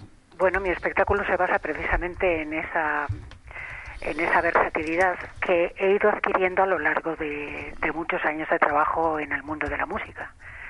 Eh, y entonces, pues, eh, eh, digamos que mi generación, considero que mi generación, pues ha tenido que también adaptarse a cambios en paralelo con lo que hablaba con Nuria, primaverales. Es decir, hemos tenido, han pasado por aquí muchos estilos musicales a través de la cinematografía, precisamente, eh, que el espectáculo se basa en las canciones en el cine del siglo XX, del siglo pasado, eh, y que todavía eh, se mantiene, digamos, ese gusto musical en el siglo XXI, y es la herencia que nos, que nos deja el pasado en, en, la música del presente. Entonces yo he venido a traerlo en, en este espectáculo, porque precisamente de eh, quiero hablar de, ese sentimiento que tenemos los, los españoles y en general ha sido un movimiento en todo el mundo de escuchar la música de los diferentes países a través del cine y de conocer los estilos que, que, se han venido presentando. Y en eso se basa mi espectáculo. Sí, pero tú, realmente tu auge musical fue con el musical Jesucristo Superstar. Háblanos un poquito de ese tema. Te, te estoy indagando sobre tu pasado. Sí, yo empecé muy jovencita, con 14 años, empecé en el Rocky Horror Show. Ah. Fue un descubrimiento de Eduardo Bautista, eh, el famoso cantante de Los Canarios, Teddy. Eh, y entonces eh, por, fue el primer musical que se estrenó en España. no sé cómo, en aquella época no había, digamos, la proliferación de grandes talentos que hay ahora, de niños, digamos, cantantes y entonces pues mi voz eh, llamó la atención en ese momento porque era la única chavalina que estaba eh, cantando en Madrid eh, en directo, en donde en, aquel momento se podía, en los colegios mayores, en los institutos, y ya tenía un grupo inclusive montado y todo esto. Entonces conseguí llamar la atención y el primer musical que se estrenó aquí, el Rocky Horror Show, pues, pues y fui una de las protagonistas. Y, y después, a consecuencia de eso, pues empecé a trabajar porque algunos de los actores que estaban allí eh, también entraron a formar parte del elenco del Jesucristo Superstar.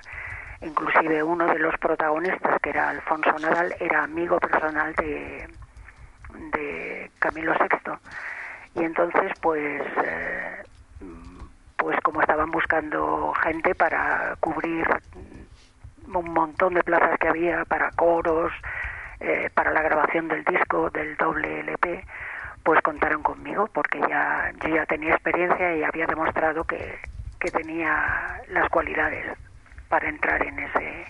Y ahí estuve trabajando pues eh, un año y medio creo que estuvo en el en el Teatro Alcalá Palas dos funciones diarias y fue un privilegio y un placer eh, conocer a toda esa gente tan talentosa que después dieron mucho que hablar muchos de los que trabajaron allí y por supuesto estar cerca de, Camilo VI y que era un talento y un vamos un artista destacadísimo de la época.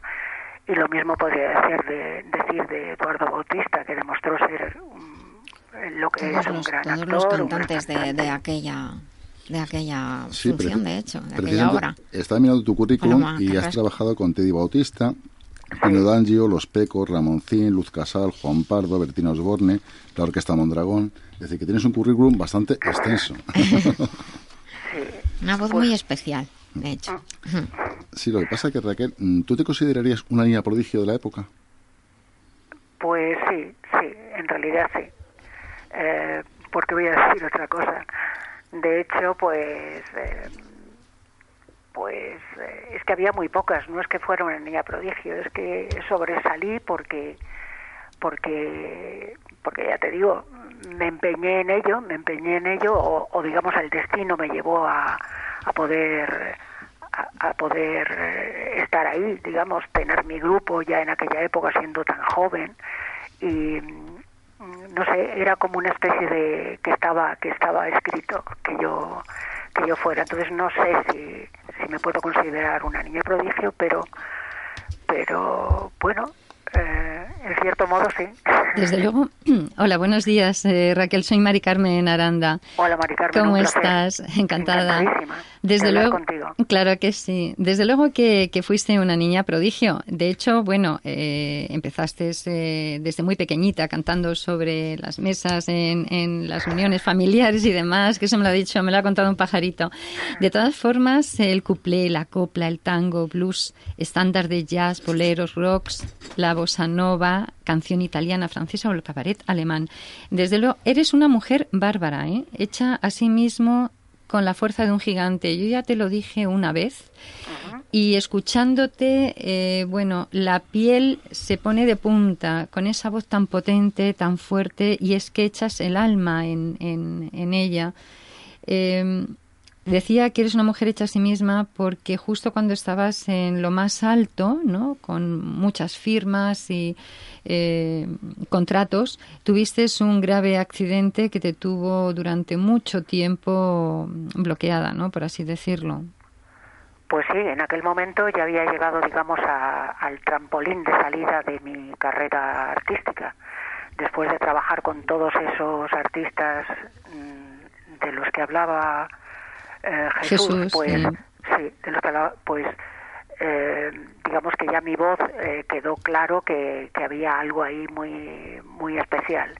Y entonces tuve la suerte de trabajar con Fernando García Tola en el programa de mi querido Pirulí que aunque yo tenía en aquel momento un cuarteto de jazz y estaba digamos de gira ya con mi cuarteto por por España en festivales y tal y actuando en clubs de jazz eh, entonces, eh, Fernando García Tola me propuso ah, el reto, digamos, de hacer unos programas para la televisión cantando copla.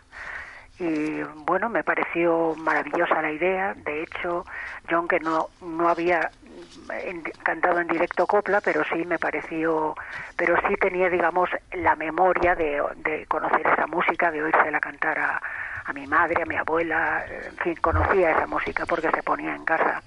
Raquel, nos, nos, vas a cantar un poquito, ¿no? ¿no? no digo ahora mismo, pero, pero... No sé si por teléfono va a sonar no bien. No, no sé. ¿no? yo os he preparado una canción, una canción mm, con letra de, de Francisco de Quevedo y de don Francisco de Quevedo y Villegas. Está inspirada en este poeta y no sé quién hizo la adaptación, pero ese fue la banda sonora de una película que se llamaba que se llamó Viva muera Don Juan y que yo grabé para esa película y, y es muy especial. No sé si bueno, pues podemos, si quieres, podemos, Dani, podemos probar a ver qué tal, qué tal suena. Dice, ¿sí? Venga, pues ven, vamos allá. Nosotros nos callamos. Esta canción es un canto a la inmortalidad, a la inmortalidad, a la trascendencia a la inmortalidad del alma. Y entonces, vamos a ver, eh, dice así. Cerrar podrá los tus ojos la postrera y podrá desatar el alma tuya. Ahora en su afán de amor lisonjera en esa otra orilla no dejará tu memoria de arder.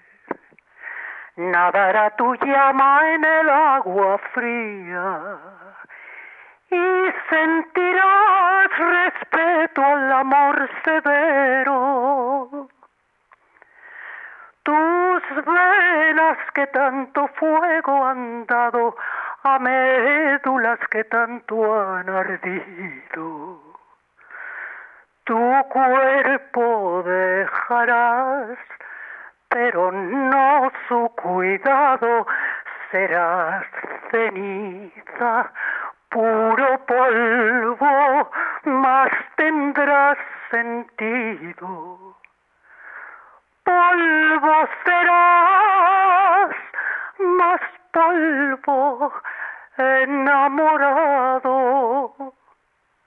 Ah,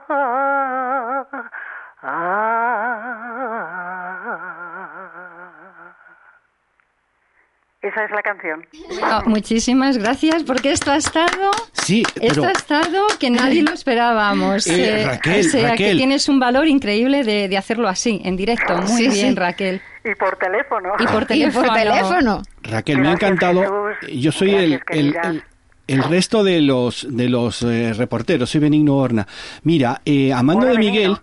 me puso en el prólogo de Pentimentos, que además me lo publicó eh, Jesús Fernández en letra clara, en el prólogo justamente esa parte. ¿Qué dices? ¿De verdad? Por Dios, te lo juro por Bueno, Dios. bueno, es Bueno, bueno. De verdad, o sea, y, y realmente lo has hecho muy bien. Yo te tenía que haber preguntado otras cosas, que tenía aquí varias preguntas, pero la emoción me ha embargado.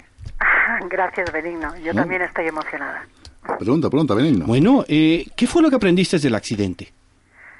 Del accidente, buf, eh, se aprende muchísimo. Es decir, cualquier persona que haya pasado por una experiencia así, pues eh, podrá podrá decir exactamente lo mismo que yo te voy a decir. Es es como un renacimiento, es volver a empezar. El famoso eh, pensar que nunca vas a poder volver a andar, inclusive, bueno, se, se dudaba de que sobreviviera. Estuve en como mucho tiempo y entonces cuando cuando ya te recuperas pues eh, es una lucha es una lucha para para para volver a ser tú misma eh, para volver a caminar y sobre todo eh, en mi caso para volver a ser un artista y poder estar otra vez digamos en, en, en- función en funcionamiento es decir volver a recuperar las amistades perdidas eh, los contactos perdidos, las oportunidades perdidas. Como se estaba diciendo anteriormente, pues eh, eh, todas estas apariciones en televisión, que hice 10 programas para mi querido Pirulí, de ahí me salió un contrato discográfico para, para una compañía para hacer un disco de copla, pero con un toque de modernidad. Eh, justo antes de que saliera Martirio, yo ya estaba ahí en ese candelero. Eh, es decir, podía haber sido yo o podíamos haber sido las dos juntas, pero ella tuvo, digamos, eh, eh, la suerte de ser eh, la gran artista que es y de tener esa oportunidad que a mí se me, se me truncó precisamente por, por este accidente. Entonces esa lucha te obliga a, por, recu- por la recuperación y por volver a ser tú misma, te obliga a replantear tu montón de cosas, a reconsiderar tu vida, el- lo que has hecho, lo que vas a hacer, es decir, es, es como un volver a la, al punto de salida y Raquel, empezar de nuevo. yo te quería preguntar una cosita antes de que ya se nos va terminando el tiempo. Eh, tras esa experiencia y dado que la voz es, es un, está muy muy eh, afectada por, por la emoción, eh, tras aquella experiencia, ¿tu voz cambió Eh, pues eh, o se mantuvo igual? tuve que empezar de cero en Sí. todos los aspectos porque tuve un, un- un problema de, de una costilla que se clavó, digamos, es que no me quiero poner dramática, pero No, no. mm, los pulmones quedaron muy, muy afectados. Entonces, y entonces tuve que empezar a cantar primero en casa, eh, poquito a poco, ir recuperando y después ya meterme con, con un grupo de rock para abrir el pulmón, Ah, sí. para Recuperar decir, tu timbre de un voz. proceso, un proceso para para encontrar esa, ese estado perfecto en el que una cantante se puede considerar una cantante. Bueno, yo, Eh, sí. yo tengo que felicitarte eh, eh, pues por, por, por tu trayectoria vital por tu trayectoria profesional. Pocas personas tienen tam- también, y aquí nosotros lo valoramos mucho, la capacidad de, de renacer como el ave fénix de, de sus cenizas y de pensar que eso que tú dices, oportunidades perdidas, pues a lo mejor no lo fueron, porque a ti te su- surgieron otras que a esas otras personas no les surgieron. O sea, que se abre otro camino y ya está. Sí, siempre se abren puertas cuando se cierran otras. efectivamente. Yo soy optimista y, y, y un, eh, un suceso así, pues en tu vida, pues te, te obliga, digamos, a, a recrecerte y Sí, a ser y más hacerte- optimista de lo que eras exacto. antes. Bueno, pues una penita solamente que no hayas podido venir en directo con nosotros, pero muchísimas gracias y te paso ya con Mari Carmen y con Jesús. Muchísimas gracias, eh, Raquel, Gracias, por Nuria. haber Un abrazo fuertísimo y gracias eh, por ofrecerme esta maravillosa oportunidad de, de estar en, en tu programa. Te quieren despedir. Dime. Pues eh, Raquel, un beso muy fuerte y seguimos en contacto. Muchísimos éxitos y te paso con Jesús Fernández, que es el director del programa Remitente Intermitente. Muchísimas gracias, eh, María del Carmen. Un placer tener eh, tenerte como al otro lado del teléfono. Eh, eres una magnífica escritora y te deseo un maravilloso día en Alcalá de Henares, el día de, de tu firma. Muchas gracias. Ya que ya por la parte que me corresponde, desearte muchísimos éxitos y, por supuesto, muchas gracias por estar ahí y acompañarnos en el día de hoy. Lo mismo te digo, Jesús, ha sido un verdadero placer. Hasta pronto. Encantada. Que vaya Hasta todo pronto, muy bien. Hasta luego. Adiós, adiós. ¿Has escrito un libro y quieres publicarlo? Las grandes editoriales te han cerrado sus puertas. ¿Piensas autoeditar pero no te fías? Letra Clara Ediciones pone a tu disposición todo lo necesario para sacar adelante tu obra. No lo dudes. Letra Clara, tu editorial profesional con el mayor nivel y claridad. Visítanos en letraclara.com. Letra Clara. Ahora sí, vas a publicar tu libro. La vida biloba. El programa que trata con rigor Y con humor la experiencia de ser saludable. y conocerte a ti mismo.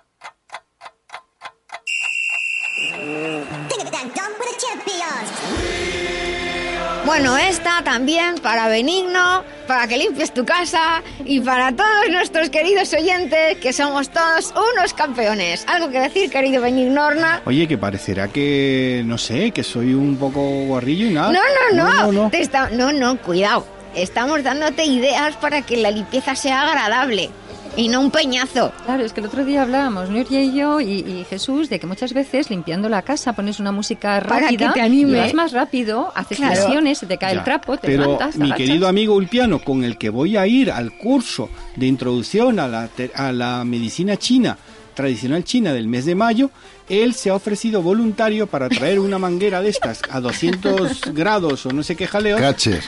Eh, no, publicidad gratuita. No, no, una, una de estas. Y, y entonces, ¿por qué? Porque va a venir mi familia para un acontecimiento muy importante en el mes de junio. Y entonces tienes yo tengo que que, tener la casa totalmente impoluta. Entonces Ajá. ya ha habido voluntarios y todo que se han brindado.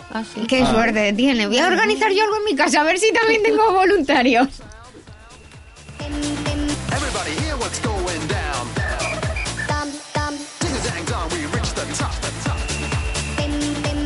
Again from the penalty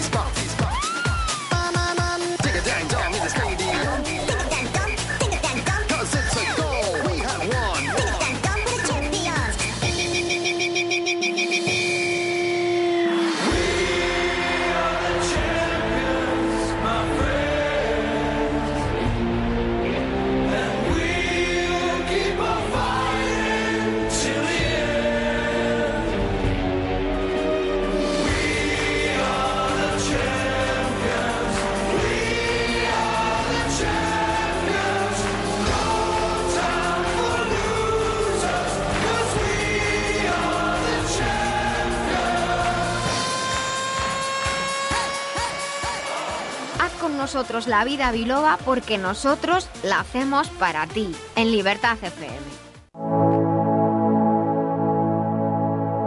Mamá, mamá, me duele la cabeza. Tu mami no está.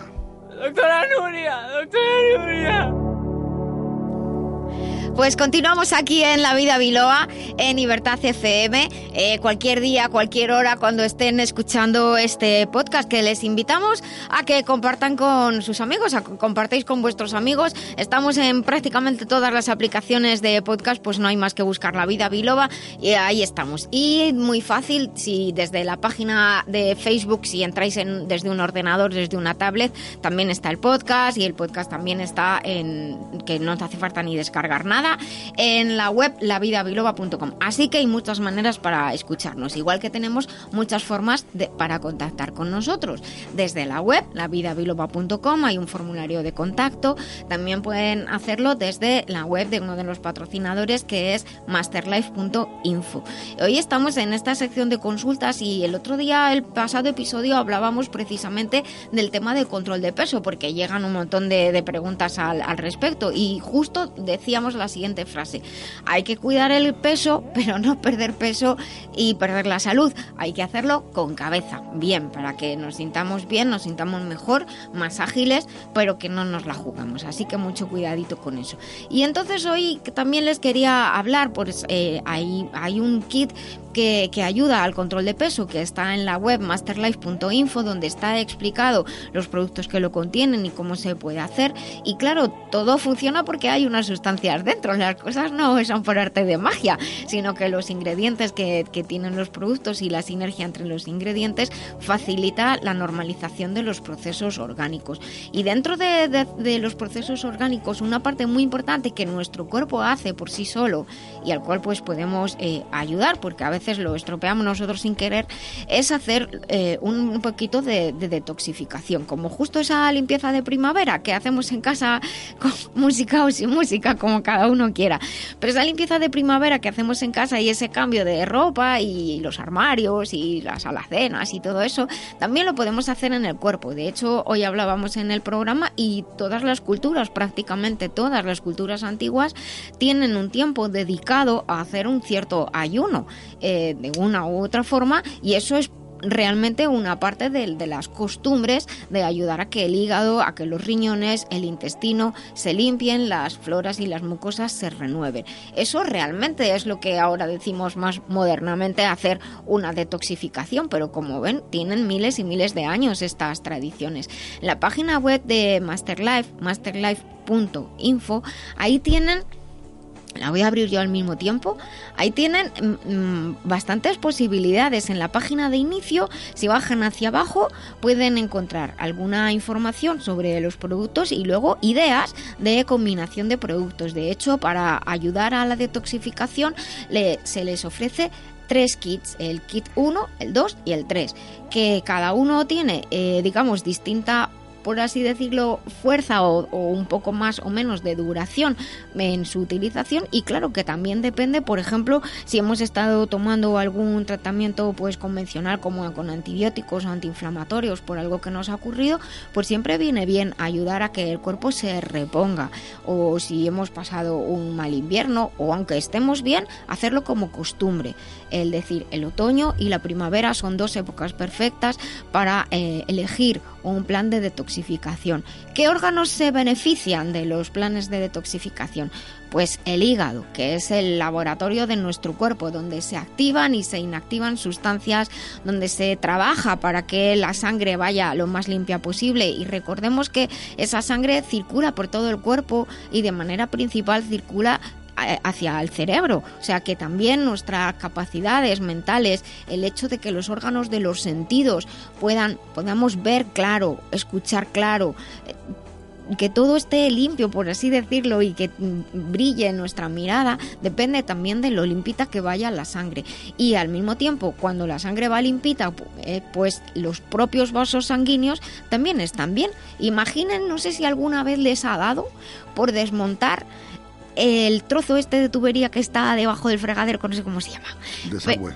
El desagüe, vale. El trozo de tubería que va debajo, el desagüe. Se quita la rosca esa, lo desmontas, está el sifón ese, ¿no? Eso sí lo he dicho bien, y hay una cantidad de porquería impresionante. Que dice, si yo friego con agua y jabón, ¿cómo puede haber tanta porquería? Bueno, pues sabido es que por cualquier tubería o tubo biológico o artificial por el que circula un fluido, hay una reacción entre el fluido que circula y el tubo y los tubos se, se deshacen y se acumula porquería. Y en nuestras arterias y venas pues también pasa lo mismo. Entonces, cuanto más limpita sea la sangre, pues menos, eh, menos importante será la posibilidad de que haya depósitos dentro de las arterias. Y les recuerdo, como he dicho muchas veces, que el paso del tiempo endurece los vasos. Y para que todo funcione normal, como cuando tendríamos 30 años, por poner esa, esa edad, pues podemos ayudar al cuerpo, siempre con nuestra dieta y es muy importante. La dieta es lo principal. Tener hábitos saludables. Y cuando digo hábitos saludables, también sabéis que hay ciertas cosas que hacéis todos los días y que en realidad no habría que hacer. Y no las nombro, pero todos lo sabéis. Los hábitos tóxicos fuera, por favor. Y, y también, pues en la medida de lo posible, recordad que al menos dos veces al año tenemos que hacer un poquito más de dieta limpia, restringiendo las grasas, restringiendo el contenido calórico, haciendo un poquito más de ejercicio e incorporar uno de los kits de detoxificación de, de Masterlife, que además está, viene con unas indicaciones para que sepáis cómo, cómo se puede hacer. ¿Que hay alguna duda? Pues de hecho hay un chat abierto en la web y tenéis un formulario de contacto para que nos preguntéis lo que necesitéis. Y luego, pues eh, por otra parte, ya que ahora es una época en la que la gente se tira a la calle y a a las bicis y sale por ahí a correr y a, a las montañas y, y a hacer ejercicio, pues vale, vamos a prepararnos, porque si has estado todo el invierno sin hacer nada y de pronto te tiras a la piscina o a la calle, pues resulta que puede que tu sistema locomotor lo note. Hay un kit en masterlife.info que es el kit 5, el kit fit, que es un kit especial para ayudar a los ligamentos, a los tendones, cuidar y proteger todo el colágeno del cuerpo y ayudarnos a que ese esfuerzo que nos gusta hacer y que nos gusta saber que hemos hecho las cosas bien, pues tenga buenos resultados y no estemos tan doloridos como podríamos estar si no utilizáramos eh, algunos suplementos. Pero siempre la dieta, muy importante, hidratarse, más importante todavía, y eh, y luego, desde luego, el ejercicio adaptado a nuestras posibilidades, que hay que empezar poquito a poco. Hoy en día hay posibilidad también de tener un entrenador personal, pues ¿por qué no? ¿De acuerdo? Aquí algunas personas que se están preparando para una parte del Camino de Santiago ya están empezando a entrenar aquí a lo bestia. Ayer fue un día precioso. Me hice 12 kilómetros, casi hasta Hoyo de Manzanares, desde Villalba, desde la parte donde vivo yo, y hay un arroyito ahí divino, eh, una calma, una tranquilidad. Oye, rejuvenecí como no tienes idea, ¿eh? Parque Lagos. Ay, No, más al otro para- lado. al no, otro no, lado. No, eh, es por la sierra, por el parque regional de la Cuenca Alta De Manzanares. Y realmente me lo pasé estupendo. Porque la gente iba a todo mundo, buen camino, buenos días, o sea, eh, lo único Buen que me faltó era, eh, bueno, no, no, no, no, y para comer llevé, eh, ¿cómo se llama estos? Ácaros y pipas, pipas, ¿Cómo qué? ¿Has dicho? Ah, Que Carlos, yo- lo Ah, Carlos. está quedando con nosotros. no, no, eh, Anacardos. Anacardos, Anacardos. vale, es que en México, coño. Ay, es que anda aquí de Dani muerto de risa. Está tú bueno. Bueno, en la web masterlife.info tienen toda la información si quieren de los productos Masterlife. Pueden eh, conectar con, con preguntar lo que, lo que deseen y Pueden llamar por teléfono, pueden comprar a través de, de la web o desde sus tiendas de confianza pedir que les envíen los productos asegurándose siempre de que es la, la marca que ustedes desean. Y anda que lo de los ácaros, esto va a quedar para la posteridad. Anacardos con miel, bañados con miel, ¿vale? Para la posteridad. Menos mal que no es alérgico a los ácaros. Doctora Lorite, ¿es verdad que el hígado es uno de los órganos más importantes del cuerpo? Así es, porque participa en la detoxificación de la sangre. Por eso yo recomiendo Master Life Green. ¿Y esto cómo lo explicamos a los oyentes? En el hígado se realizan tantas reacciones bioquímicas que de él depende todo el cuerpo, incluyendo el sistema nervioso, endocrino, inmunológico, incluso el estado de ánimo. Pues ya lo saben, Master Life Green, porque un hígado saludable es esencial para el bienestar. Master Life Green en masterlife.info. Master Life, maestría para cada momento de la vida.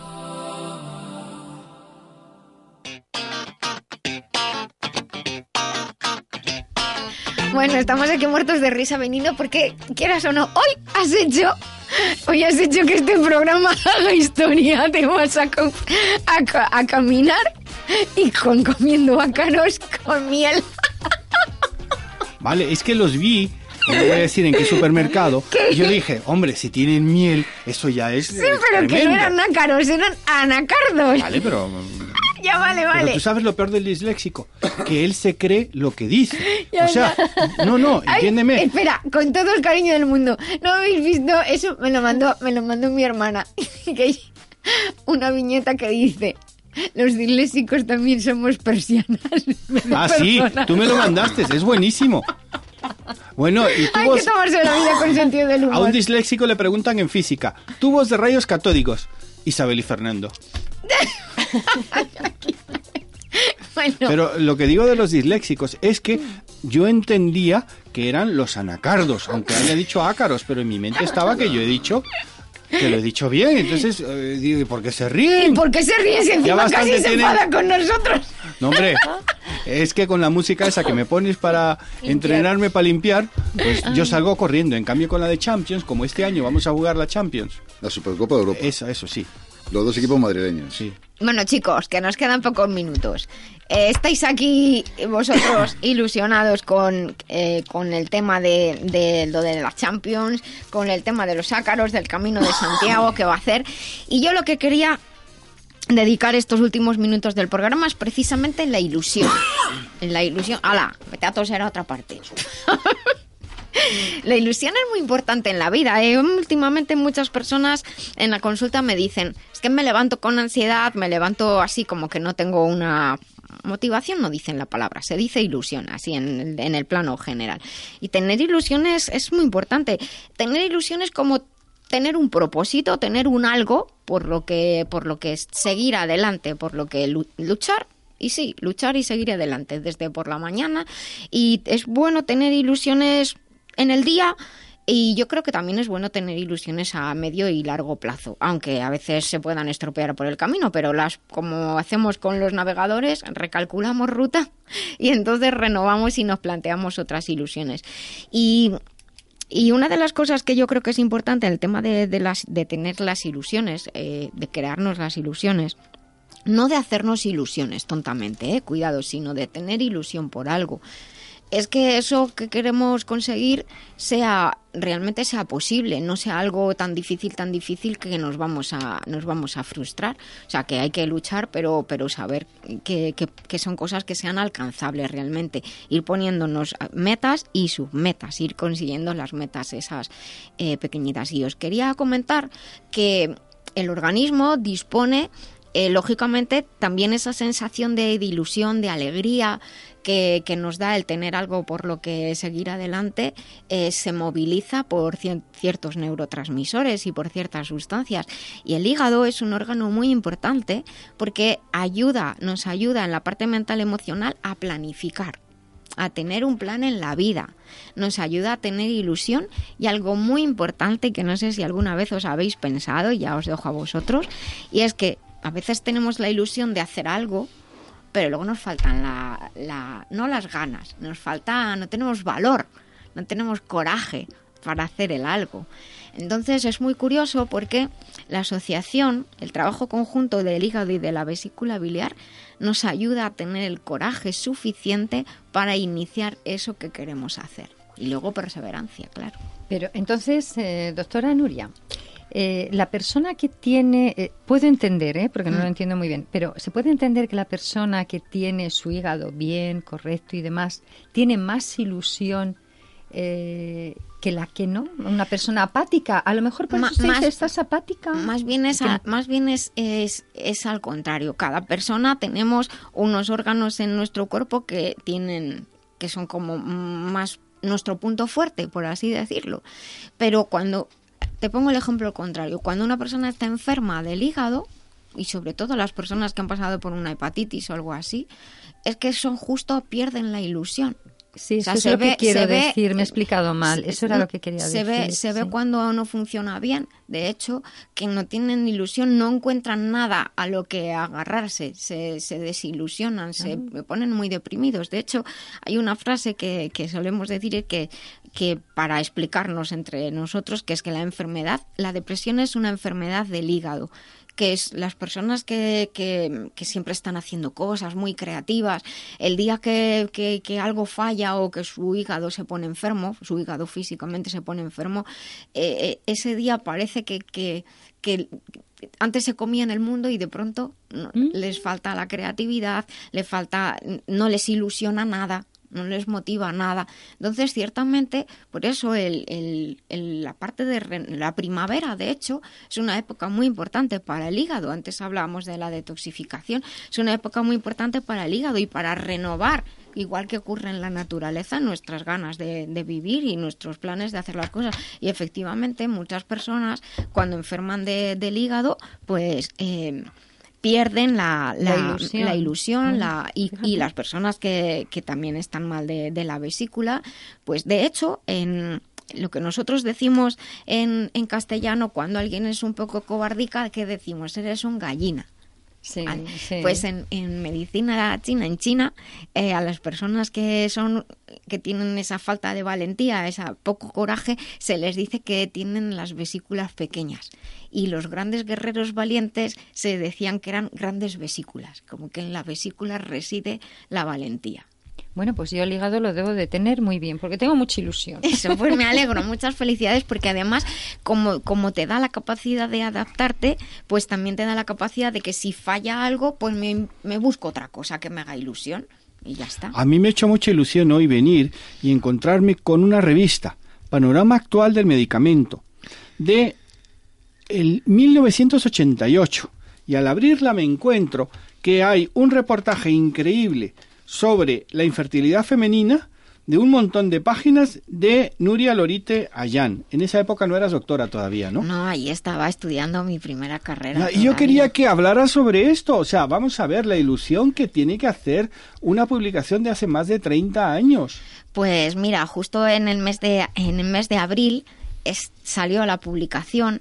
Yo estaba en el último año de, mi primera carrera, mi especialidad era bioquímica y uno de mis profesores, a los que siempre que he vuelto a la facultad siempre he ido, a- ya está jubilado, a darle las gracias porque esto me abrió un, pues abrió mi, mi lo que hoy soy, por así decirlo. Él, yo ya llevaba trabajando desde muy jovencilla y estudiando a la vez y un día me llamó al despacho y me dijo, oye Nuria, tú que me he fijado en los exámenes, tú escribes bien y tal, ¿a te gustaría ya empezar a trabajar de lo tuyo? Y cuando oí eso, me, vamos, se me abrieron los ojos y el corazón, dije, hombre, pues claro.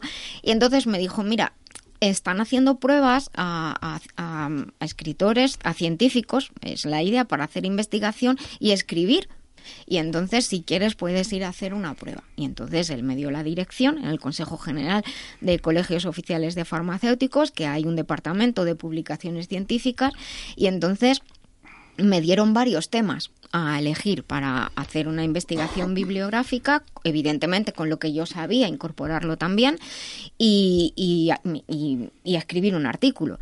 Y entonces, pues elegí infertilidad femenina. No puedo decir por qué, porque de hecho los otros que me propusieron los, los hice después. Escribí sobre antibióticos, escribí sobre filtros solares, pero empecé por infertilidad femenina y me tardé varios meses porque antes no había internet. Eh, Fui al CSIC donde había una señora con un pedazo de ordenador que me dijo, ¿qué palabras claves necesitas buscar? Y yo dije, ¿qué son las palabras claves? Dijo, a ver, ¿de qué vas a escribir? Ella misma me cogió los papeles y me dijo, "Nece- ella me ayudó a buscar las palabras clave. Metió las palabras clave y me salió un listado de todas las, public- las últimas publicaciones acerca del tema y dónde estaban, pero en dónde estaban eran hospitales, bibliotecas de los hospitales, bibliotecas de facultades, eh, biblio- eh, bibliotecas de asociaciones. Y entonces yo tuve que ir eh, sitio por sitio eh, leyendo todo y cuando un artículo interesaba había que fotocopiarlo, pagar y, y todo era así. Antes no había internet. Tarde meses lo escribí en una máquina de escribir normal, claro, de las de antes. Marisa 12. Eh, a- en una Olivetti sería Olivetti. a base de, de tipex y, y cortar y pegar de verdad que escribía por párrafos y los cortaba para luego ordenarlos hice yo hice yo las tablas eh, la bibliografía que está al final y yo presenté aquel aquel trabajo escrito a máquina claro yo trabajaba estudiaba escribía por la noche y que mi familia yo siempre decía madre mía teclea tienes que teclear fuerte si no no escribía la máquina entonces recuerdo que em, entregué el trabajo, hice una fotocopia del trabajo que, y me lo encuaderné, que lo tengo como oro en paño, y yo entregué el trabajo y la sorpresa fue que un día del mes de abril llegó por correo la revista. Eh, cuando yo lo vi y vi que estaba en portada la infertilidad femenina y abrí y vi mi nombre, lloré. La verdad es Qué que me emocioné mucho. emoción, Y estaba mi madre y, y fueron muchas semanas escribiendo. Nunca me imaginé que aquel artículo lo iban a publicar. Y de hecho, pues fue la puerta porque en esa publicación seguí escribiendo. Esta publicación está indexada, o sea que, que la gente la puede encontrar. Y luego, pues ahí empezó las decenas de artículos científicos que tengo publicados y de alguna manera también marcó el hecho de que, de que a mí me importara mucho la, la, la- la salud en la mujer, porque las afecciones, cual, una hepatitis en una mujer es distinta que en un hombre, por nuestra fisiología, por poner un ejemplo que hablábamos antes. Entonces, pues la verdad es que, ¿quién me iba a decir a mí que hoy en día, que investigo mucho en fatiga crónica, en fibromialgia, donde la mayoría de las personas afectadas son mujeres, y que ayudo a muchas personas con los temas de, de fertilidad, pues ¿quién me iba a decir a mí que aquel artículo iba a marcar de alguna manera mi carrera? Pues fíjate, pasaste de ser Panoramix. Panoramix, para los que no lo sepan, era el de Axel y Obelix, Sí, que andaba todo el día subida. La doctora Nuria, eh, bueno, en aquella época no era doctora, andaba subida en todos los árboles buscando plantas. Sí, ¿sabes? efectivamente. Y pasaste. Eh, a mí esto me hace mucha ilusión, pero mm, lo que quiero, fíjate, no he dicho me gustaría, quiero que esto se pueda ver en la vida biloba, o sea, hacer de alguna forma, ponerlo en las páginas web para que las, los oyentes y las personas que quieran investigar lo puedan ver, porque ten en cuenta que es la portada de la revista del- de la publicación del Consejo General de Colegios Oficiales de Farmacéuticos, 112, volumen 12, 1988.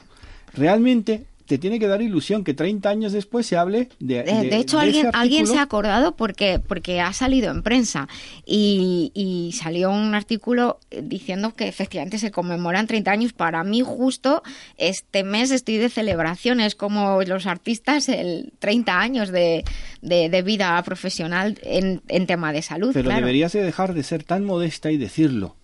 Bueno, pues ya lo Porque estoy si no diciendo. hubiera dicho es un yo aquí, interesantísimo que todo el mundo debe de conocer y desapercibido. saber. Pues, pues sí. Sí, lo que pasa, Nuria, han pasado 30 años. ¿Han cambiado mucho de aquella época a la fecha actual el artículo en este caso, por ejemplo? Pues eh, la base de, por ejemplo, del tratamiento eh, como concepto es el mismo. Han cambiado que eh, se utilizan algunas nuevas sustancias, ha cambiado en ciertos aspectos porque, porque como se ha retrasado la edad de maternidad, pues al tema de infertilidad, que antes era sobre todo pues fallos endocrinos, fallos hipofisiarios, pues ahora lo que se une es la edad.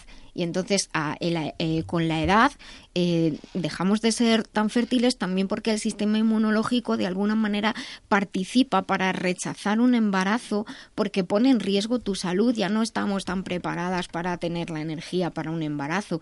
Entonces ahora mismo en los tratamientos de fertilidad también se tiene en cuenta que puede haber un, rechazo propio y natural porque es una protección de la especie, por así decirlo, eh, frente a un, a un embarazo. Claro, al retrasarse la edad de maternidad hay unos tratamientos nuevos que, que se consideran, pero la esencia la esencia es la misma. De hecho, eh, a mí me vino muy bien este trabajo, lógicamente.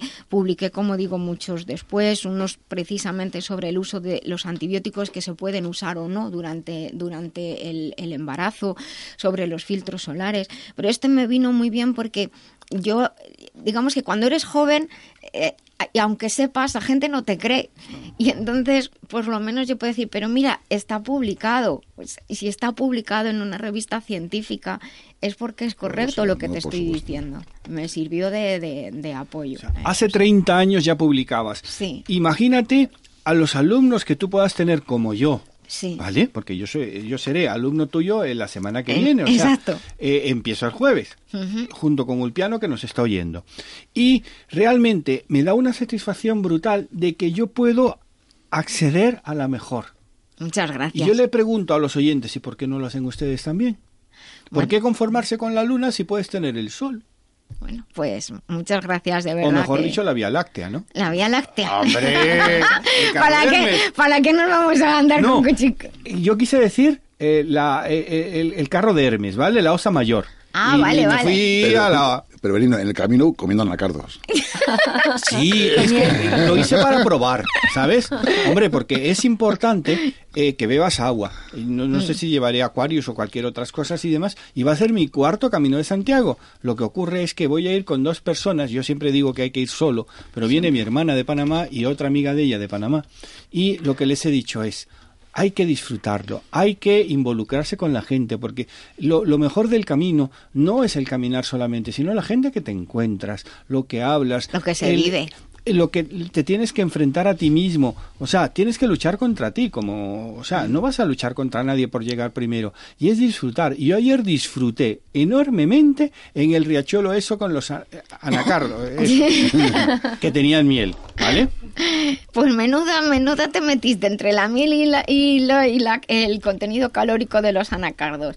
Bueno, pues ya estamos terminando el programa de, de hoy. Les invito a que, repito, les digan a los amigos que, que estamos aquí en La Vida Biloba cada sábado. Y les recuerdo sonreír, que es gratis. El cerebro cree que somos felices y todo el cuerpo así lo percibe. Hasta el próximo sábado, vivan conmigo, con nosotros, La Vida Biloba.